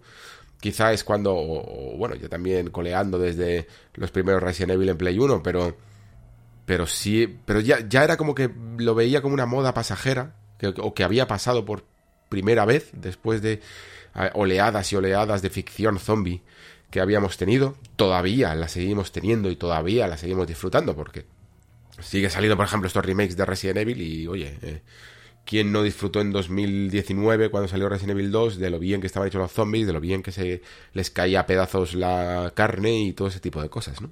Y lo mismo con, con otros sucedáneos de este monstruo como The Last of Us, que, que también con su segunda parte, al fin y al cabo, incluso con la serie ahora en su primera parte, no dejan de ser pseudo zombies, ¿no? Que estén de otra manera. Pero claro, ¿a qué accedemos? ¿Por qué accedemos a este tipo de contenido? Pues quizá por otras cosas. Está bien que, que haya este, esta ambientación, pero buscamos otras cosas en ellas. Yo por lo menos busco otras cosas en ellas. Y por eso no me estaba fijando tanto en Dead Island 2. No me estaba fijando porque me parecía una idea como muy de Xbox 360, ¿no? Que, que lo digo así porque fue una quizá de las consolas en las que más juegos de zombies jugué. Recuerdo jugar, pues eso, a, a el juego de Capcom, Dead Rising 1 y 2, que se me estaba olvidando ahora, es que se me mezclan tantos Death. Em, sobre todo Dead Rising 1 y 2, son los que más jugué. Dead Rising 3 jugué también en Xbox One. Eh, incluso el 4 pues, jugué. Este Dead Island, después también Dying Light, ¿no? Y la cuestión era esa, que pensaba que un juego que estuviera centrado en los zombies no era algo que me llamara la atención. Y, creo que sigue siéndolo, incluso ahora jugando a Dead Island 2, creo que, me sigue ocurriendo. No es exactamente lo que más busco, pero no puedo negar que me lo he pasado increíblemente bien jugando a Dead Island 2. Porque claro, al final cuando aceptas ya un poquito, pues una cierta ambientación o o e, esos parámetros y te metes dentro de, ese mundo, puedes disfrutar cualquier cosa, ¿no? Es como si vas al cine, yo qué sé, y dices de primeras, pues no me apetece un drama familiar, o no me apetece un biopic de un músico que no he escuchado nunca, ¿no? Y luego, pues, puedes salir de la película flipado y, queriendo escuchar toda la discografía de ese cantante, ¿no? Puedes pasarte perfectamente. De hecho, creo que es hasta, hasta cierto punto saludable y no es por defender aquí a los zombies, pero es hasta cierto punto, eh, lo he comentado alguna vez, saludable salir también de estas zonas exploradas, ¿no? meterte en terreno inexplorado con, con las ambientaciones y, decir, pues oye, ¿por qué no? ¿Por qué no voy a volver al apocalipsis zombie o por qué no me voy a meter con una ambientación que creo que no es la que me gusta, aunque siempre la cabra tira al monte? Eso está claro.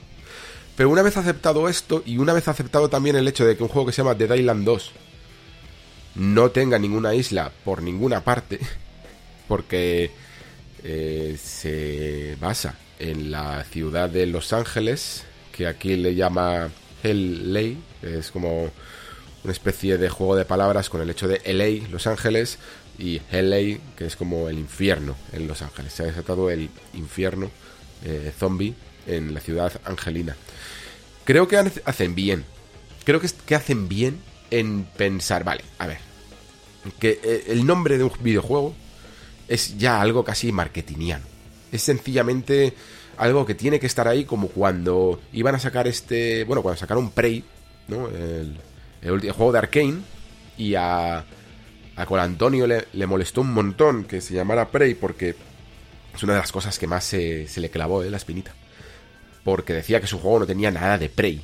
Ni del original, ni, ni, del nombre. Ni siquiera tú te sentías en el fondo como si fueras una presa de cazada por un monstruo. O sea, si la película de Alien 1 se hubiera llamado Prey, eh, podría haber tenido hasta cierto sentido, ¿no? O sea, se puede hacer una, una historia en una estación espacial con un alienígena que te caza. Pero es que Prey, aunque tenía ciertas cosillas de esto no tenía nada que ver. No era la, no era la esencia, ¿no? Y, y, Island, entiendo que la gente conozca Dead Island, y aunque no haya ninguna isla, se le siga llamando así, pero que al menos desde, los, desde el estudio, desde la idea, tengan el valor para decir, oye, mira, una isla eh, se nos queda pequeña. No queremos llevar, queremos llevarlo a un lugar que nos proporcione los suficientes elementos narrativos y espaciales para poder hacer lo que tenemos en la cabeza. Y Los Ángeles es perfecto porque por dos razones. La primera, porque bueno, primero es una ciudad un poquito conocida, eh, es una ciudad que tiene un entorno y unos lugares que te permite hacer eh, muchas ideas de escenarios distintos, como mansiones, calles, distritos, mm, hasta estudios de cine, hoteles locos, lugares extrambóticos, ¿no? Porque Los Ángeles es una de las ciudades más absurdamente locas. Eh, virando hacia la decadencia de la parte occidental capitalista en el mundo. Yo que he ido por razones eh, de curro, básicamente, porque yo personalmente, lo siento si a alguno le molesta, pero personalmente no es un lugar que a mí me atraiga como para pasar unas vacaciones o, algo así, pero cuando he ido a Los Ángeles por el E3, básicamente, he visto, he visto cosas eh, espeluznantes sin necesidad de zombies de por medio. ¿eh? He visto lugares increíblemente eh, terroríficos, de, terroríficos de realidad. Y también lugares eh, mega excéntricos y lugares que, que casi en el propio centro de la ciudad casi parecen abandonados. Es una ciudad de unos contrastes brutales. Y claro, como escenario para un videojuego a mí me parece muy atractivo. Me mola mucho. Y luego también dentro de esa excentricidad la excentricidad no solo es la ciudad, es el ambiente. Y el ambiente de la ciudad es increíblemente excéntrico. las cosas que te, puedes, eh, que te pueden ocurrir simplemente paseando en tres calles, mm, tienes anécdotas ya para una semana. ¿eh? Es, alucinante. Siempre está pasando algo. Siempre está pasando algo raro en, en esa ciudad. Y esto, que es algo que además captura muy bien juegos como Grand Theft Auto, ¿vale? O sea, GTA V lo hace perfectamente y entiendo que se volviera un poco a, a los santos en, en GTA V, aunque fuera una ciudad explorada, precisamente porque da mucho juego. Porque, y, porque, y porque los juegos que eh, utilizan la sátira para mm, hasta cierto punto incluso criticar o reírse de eh, el sistema y de, y de cómo somos, o hasta qué puntos podemos llegar a ser, pues es que el caldo de cultivo que ofrece Los Ángeles es, alucinante. Y, diréis, ¿y cómo, ¿y cómo se lleva esto a un apocalipsis zombie? Pues a través de las historias que, te dejan la gente que murió, la gente que sobrevive y cómo sobrevive, ¿no? Mm, creo que es una de las cosas que más me llevo del título, es esto, el, el ver momentos que dices, joder, o sea, han, han captado perfectamente el sentimiento de algunas de las tendencias eh, actuales y las han llevado perfectamente a la locura extrema de casi de estos personajes supervivientes de estos mundos posapocalípticos zombiescos en los que pierden ya del todo la chaveta, ¿no? Si hay un tío que es como un loco de las armas, pues aquí se vuelve majara del todo. Lo habréis visto mil veces, ¿no? En historias así. Eh, pues en, en, traducido a Dead Island 2 una persona, por ejemplo, que es un poco mm, de, nuevo excéntrica, porque es una, una mega influencer que mm, gana millones y que vive en una mansión y que toda su casa eh, lo utiliza para streamear y está todo el rato obsesionada con los datos y con las estadísticas y con la monetización, pues aquí te lo llevan al extremo con eso, ¿no? Con querer hacer vídeos de de zombies y grabarlos y que lo va a petar el canal es, llevar eso, es llevar las, las costumbres occidentales extrañas que tenemos a día de hoy en la modernidad al siguiente punto, ¿no? Al siguiente punto de locura. Y eso se nota mucho. Y, incluso, ya no solo con los personajes que te encuentras, que están tochalados, sino también con los que ya han muerto. Porque lo que no me esperaba es encontrarme tanta narrativa ambiental en un juego como Dead Island 2, en el que yo pensaba que lo único que iba a hacer era encontrarme lugares eh, tétricos o, o, el contraste entre paradisíacos, que también es lo que le gustaba a la primera entrega, ¿no? En plan, este es un paraíso y a la vez hay zombies con bikini. Ese contraste, pero no solo eso, sino historias que son un poquito trágicas, historias que, que buscan contarte lo que ha ocurrido, o, mejor dicho, lo que ocurrió en el momento en el que se desató ese apocalipsis, ¿no? Y mola, por, lo tanto, pues ir a un hotel y darte cuenta de que todo explotó en mitad de una, de una boda. Y, y, que durante esa boda pues se quedó todo a, a, a, medio celebrar y puedes reconstruir un poco el puzzle narrativo a través de los escenarios y de cómo la gente murió y de cómo se quedó toda la fiesta eh, congelada mm, simplemente mirando a tu alrededor y eso mola la verdad eso mola creo que es un juego en el que ha habido mucha reunión para dejar claras las ideas de cómo vamos a enfocar esto. Y si lo vamos a hacer, vamos a intentar eh, dar mucho detalle. Vamos a dar mucha pincelada, mucha brocha. Eh, para que no sea simplemente un juego en el que haya zombies de por medio mientras que cumples objetivos. No, que cada lugar tenga su carisma y que cada lugar te transmita una sensación y te cuente una historia. Y yo eso lo valoro mucho, sinceramente.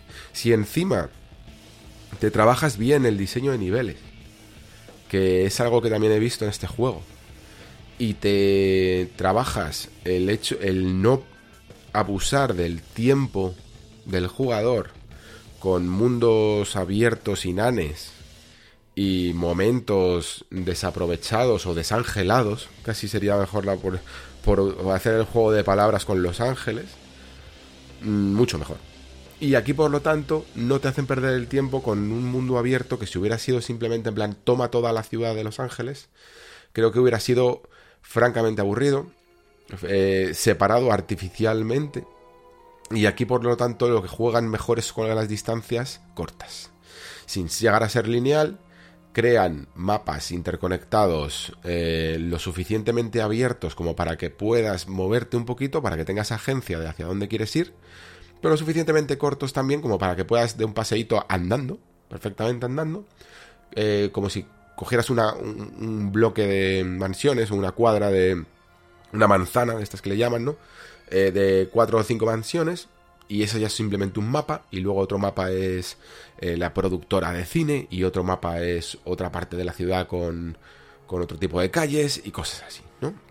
Tienes los barrios de Beverly Hills, de, de Bel Air, esta productora que os comento, o el hotel que también he visto, y esos son los únicos que he visto, vaya.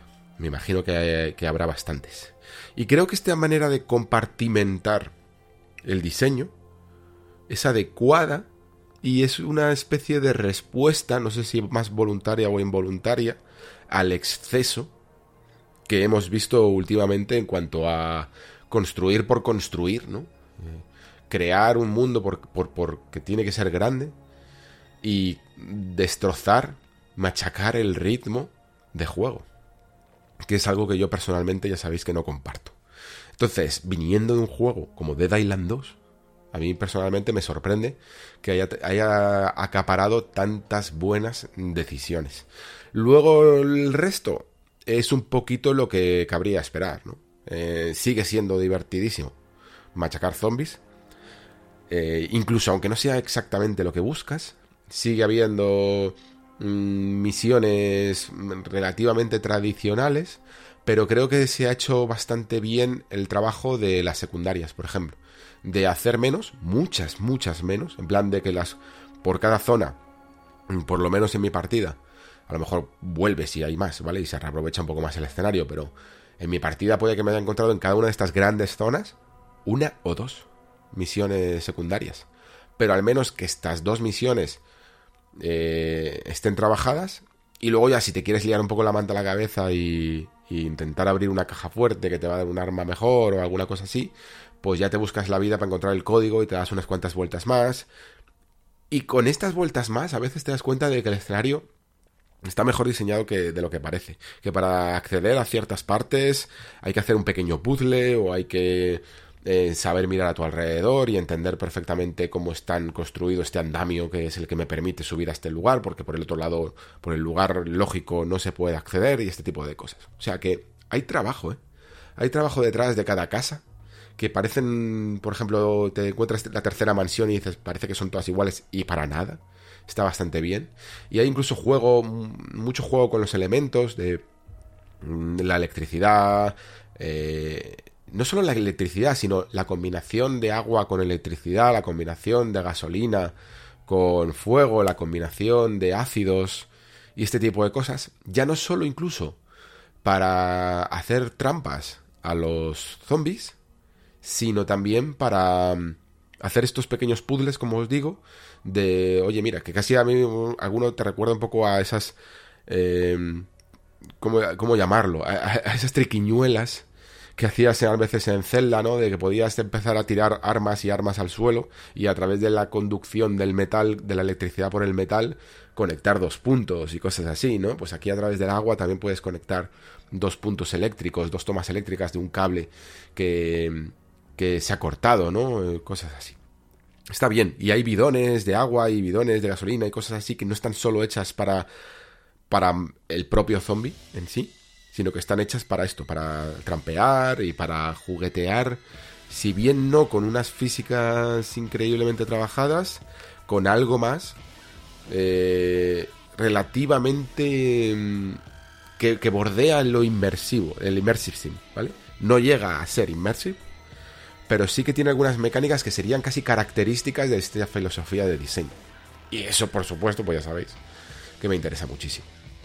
El resto, lo que es las peleas. Todavía no he podido llegar a ver armas de fuego más, más que en vídeos y parecen también más, no solo mejoradas, sino la parte de gunplay, sino la propia arma en sí. Eh, a la que, al igual que las armas de corto alcance, las armas blancas, se les suma, pues esto, esta especie de apaños que les hacen para ponerle electricidad, fuego, más corte, ese tipo de cosas, también se le pueden hacer, al parecer, a las armas de fuego. No he visto coches, la verdad. No sé si en este título se lo están guardando para algún mapa en concreto, pero lo digo más que nada porque parece que en el, en el 1 sí que ya no solo es que lo sabía, sino que se utilizaba mucho para el cooperativo y este tipo de cosas, para ir de un lugar a otro. No sé aquí cómo lo van a, a plantear, no he llegado tanto, he jugado 6 horas de momento. Pero lo que sí que está es, yo creo, y esta es quizá la pata, no, más, no sé si más débil, pero sí la más tradicional, que es la parte RPG. De hecho, no sé si os dais cuenta de que últimamente, cuando sale algún juego, se le empieza a criticar un poquito más la rama RPG, la vertiente RPG. Harry Potter, la parte RPG un poco floja, un poco tradicional, con pocas ganas de hacer cosas nuevas, ¿no? Simplemente coger esquemas ya vistos y repetirlos, ¿no? En Assassin's Creed a mí me ocurría un poquito también. Eh, parecía que cogía, de hecho, vamos, se parece mucho a lo que hace Hogwarts Legacy. O Hogwarts Legacy se parece mucho a lo que hacía Assassin's Creed, que a la vez es lo que hacía Destiny y este tipo de cosas, ¿no? Esa manera de, de, ponerte las armas y el equipo con colorines, con, con armas poco comunes y, este tipo de cosas. Pues la parte de RPG de Dead Island 2, eh, sobre todo con lo que tiene que ver con los niveles Mm, me parece muy tradicional, en el sentido de que hay el típico zombie que es igual que el de nivel 1, pero este es nivel 10. Y si es nivel 10 y tú eres nivel 6, pues te da una leche y te mata. Y bueno, pues supongo que es una manera de equilibrar los niveles, las zonas de juego, mejor dicho, en plan, por aquí no puedes pasar. O, si te atreves, encontrarás mejores recompensas y, y, no hay otra mejor manera de hacerlo, pero tampoco me parece muy fascinante. Me parece quizá mejor, de hecho, lo que hace con el árbol de habilidad. El árbol de habilidad no es un árbol de habilidad. No es esto que, está, que estás acostumbrado a ver 20.000 millones de veces en el que a través de...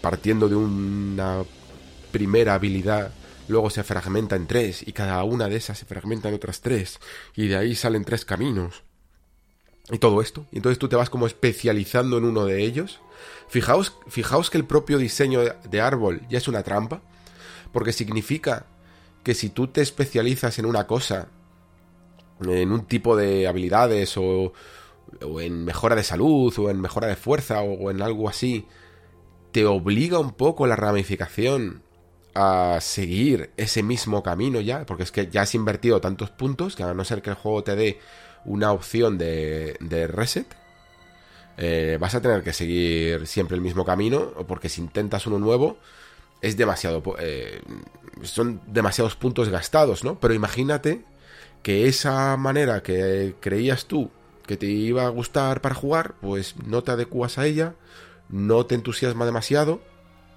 Es un rollo. ¿Qué hacen aquí? Mm, un sistema que parece al principio un poco extraño porque lo hacen como basado en cartas, pero lo bueno de las cartas es que son intercambiables. Y esto está guay para como, como alternativa, ya no solo por el propio juego en sí, que en el propio juego en sí, de hecho, todavía, claro, en 6 horas no he podido hacer muchas combinaciones. Pero en el cómputo global y en lo que viene a ser el diseño de habilidades, sí que me parece muy interesante. Porque de pronto, esas sinergias que tú haces en los juegos de cartas, de anda, mira, pues si tengo esta habilidad y la, y la potencio con esta, y le añado esta de pasiva que, que consigue mm, una base mejor, pues puedo conseguir un combito guapo, ¿no? Y si no me gusta nada de esto, me hago otro, otro mazo totalmente distinto y me hago otra combinación de cartas que me mole más. Pues, ¿qué hace aquí de Dylan? Que las eh, cartas, digamos que no dependen de solo de tu experiencia, de tu experiencia dependen los huecos y las ranuras que vas a desbloquear vacíos. Y luego tú, a través de explorar el mundo, vas consiguiendo cartas extra y tú eliges la que quieras. Si has conseguido la de que haces más fuerza o la de que si esquivas bien recuperas un poco de vida, esa la vas a tener siempre. Pero solo estará activa si la colocas en la ranura, ¿no? Y eso te permite experimentar. Te permite hacer juguetear un poquito con todas las mecánicas que se ha trabajado el, el diseñador. A mí esto, por ejemplo, me habría molado mucho en un juego que adoro tanto como Sekiro. En Sekiro, los puntos de, para los movimientos eran tan excesivos para conseguirlos todos, que yo me acuerdo además del maldito trofeo que tuve que hacer, de tirarme cuatro horas ahí matando al mismo enemigo para sacarme el, el trofeo del platino y sacarme el, el, trofeo específico de conseguir desbloquear todas las habilidades y todo eso. Bueno, pues al final, si te imaginaos que te tirabas eh, invirtiendo porque te parecía fascinante como a mí las habilidades sin arma de los de Kung Fu. Y luego te das cuenta de que no las utilizabas porque eran muy arriesgadas o muy situacionales o no te molaban tanto y quizá habría sido mejor invertir en un ataque maestro de la espada. Mm, estabas vendido, ya te tenías que esperar un poquito, ¿no? Pues a través de este sistema de cartas se te permite la opción de no solo resetear todos los puntos y volver a invertirlos, sino de intercambiar cuando te dé la gana. Y dices, pues ahora me apetece eh, especializarme en el kung fu y ahora me apetece especializarme en, ataques fuertes de espada. Ataques que son lentos pero que cargan la segunda espada y, y hago y quito un huevo de vida. Esto mola mucho. Y mola tanto que no me importaría ya no solo verlo en un juego de From Software, sino en muchos juegos de rol.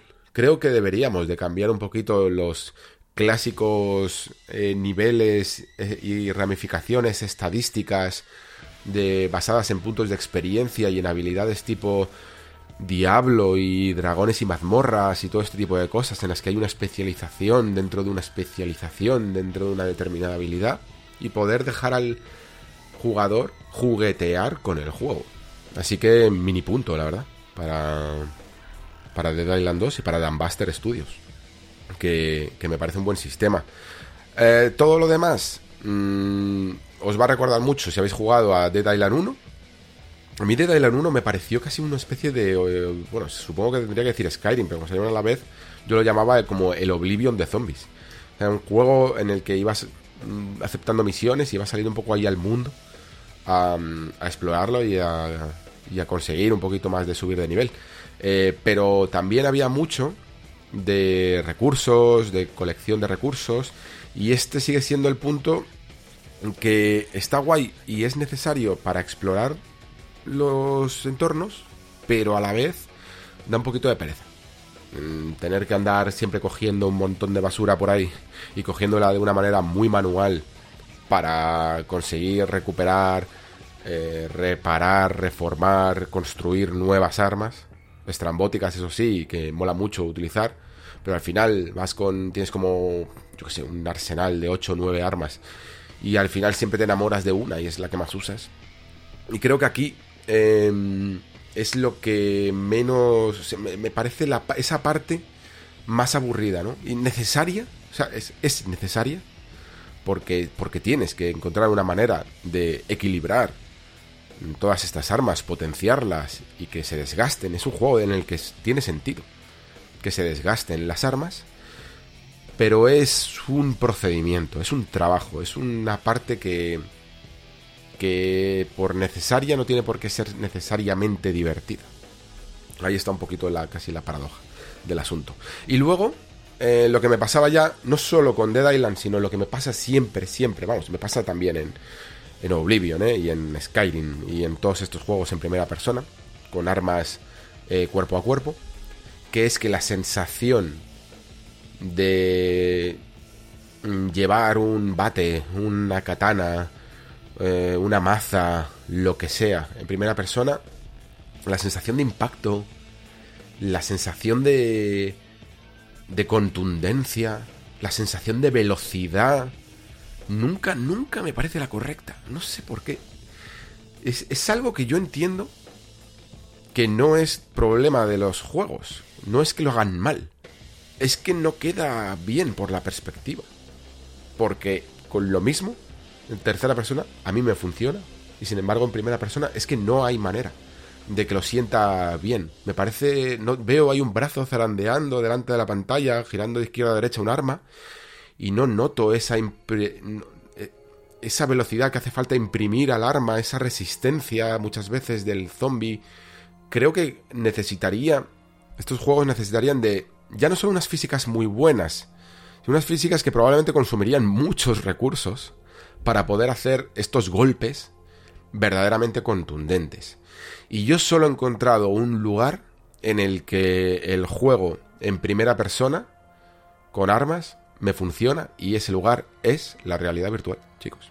Y de hecho es que además tengo el ejemplo perfecto porque cualquiera que haya jugado un poquito a um, Walking Dead, Sense and Sinners, comprobará lo increíblemente, vamos, la noche y el día que es, por muy espectacular que tengas una llave inglesa con pinchos al que la has, eh, electrificado en Dead Island y, le, y pegues una leche a un zombie y simplemente con un destornillador se lo claves en la cabeza a un zombie en Walking Dead Sense and Sinners, vas a notar perfectamente la diferencia y de lo que hablo. Son sensaciones muy difíciles de, describir, de explicar, pero que tienes que sentir y que requieren de mucha programación y requieren de mucha, pues eso, de muchas físicas que evidentemente en realidad virtual son hiper mega necesarias, pero que incluso, ojo, cuando tienes un juego de muchas armas, puede llegar a ralentizar la, experiencia, porque es que hasta en Walking Dead le clavas el destornillador y cuesta sacarlo. Forma parte de la mecánica. Pegar el tirón con tu brazo eh, para sacar el destornillador. Pero al menos la sensación de contundencia me la consigue. Y en Dead Island 2 no lo he visto tanto. Creo que no será tan relevante cuando juegue a la versión final y me encuentre un, un título que ya equilibra y mezcla eh, armas de primera en armas de cuerpo a cuerpo, quiero decir, con eh, armas a distancia, con armas de fuego. Irá la cosa un poquito mejor, más llevadera, porque evidentemente el combate es una pata crucial de todo este asunto. Pero ya os digo, ¿eh? es que no, no es algo que puedas señalar y no es algo que puedas sentirte orgulloso de señalar, porque ni siquiera sabrías cómo empezar a indicar cómo se hace mejor. Es que es, que es, es, dificilísimo. Es algo que al menos a mí, personalmente, me cuesta. Y, eh, por ejemplo, en el Elder Scrolls, que es donde más lo sufro, porque es el que más juego, eh, me hace plantearme siempre mm, personajes de larga distancia. Magos que lanzan rayos con la con el bastón o arqueros sigilosos que lanzan sus flechas en las sombras. Siempre hago ese tipo de jugadiñas porque cuando me pongo a zarandear una espada de dos manos que se supone que pesa mucho delante de un enemigo, es que no me lo creo, es que afecta a mi suspensión de la incredulidad. Hasta ese punto me llega, ¿no? Entonces intento eh, esquivarlo lo máximo posible, ese tipo de jugadas. Y bueno, pues esto es de Dylan 2. Em, todavía queda mucho que jugar, pero quiero simplemente dejar esas cosas claras. Que aunque mm, no os apetezca como a mí, o no sea lo que más os llama la atención un juego de zombies, es un perfecto acompañante ¿eh? para si tenéis en algún momento ganas de un juego que, eh, ojo, que está bien diseñado, pero que a lo mejor no es de vuestra ambientación predilecta y, sobre todo si tenéis tiempo, creo que es un gran candidato. Mm, a mí me pasa, por ejemplo, con juegos como la saga Metro y cosas así, ¿no? Que no es a lo primero que voy, pero oye, a veces tienes un rato libre, te apetece algo de ese estilo y dices tú, pues me pongo con el Metro, ¿no? Pues Dead Island 2 lo encajaría para mis gustos ahí. Y luego, por supuesto, si a ti los zombies es algo que sí que te llama mucho la atención, creo que merece mucho tu tiempo, sinceramente. Y ojo que el juego no se ve nada mal. Tiene un estilo como hiperrealista. Sabe capturar, eh, y de nuevo, atestiguo por haber estado allí, esa extraña y cálida luz angelina que hay, sobre todo en los atardeceres, esa vegetación, eh, esas mansiones también, evidentemente, esa mezcla extraña de opulencia y decadencia, que yo creo que le sienta francamente bien. Así que teniendo en cuenta que para el momento que sale este juego, a finales de abril, si no tengo otra cosa por ahí eh, a la que apuntar, es muy probable que termine cayendo de nuevo en el apocalipsis zombie.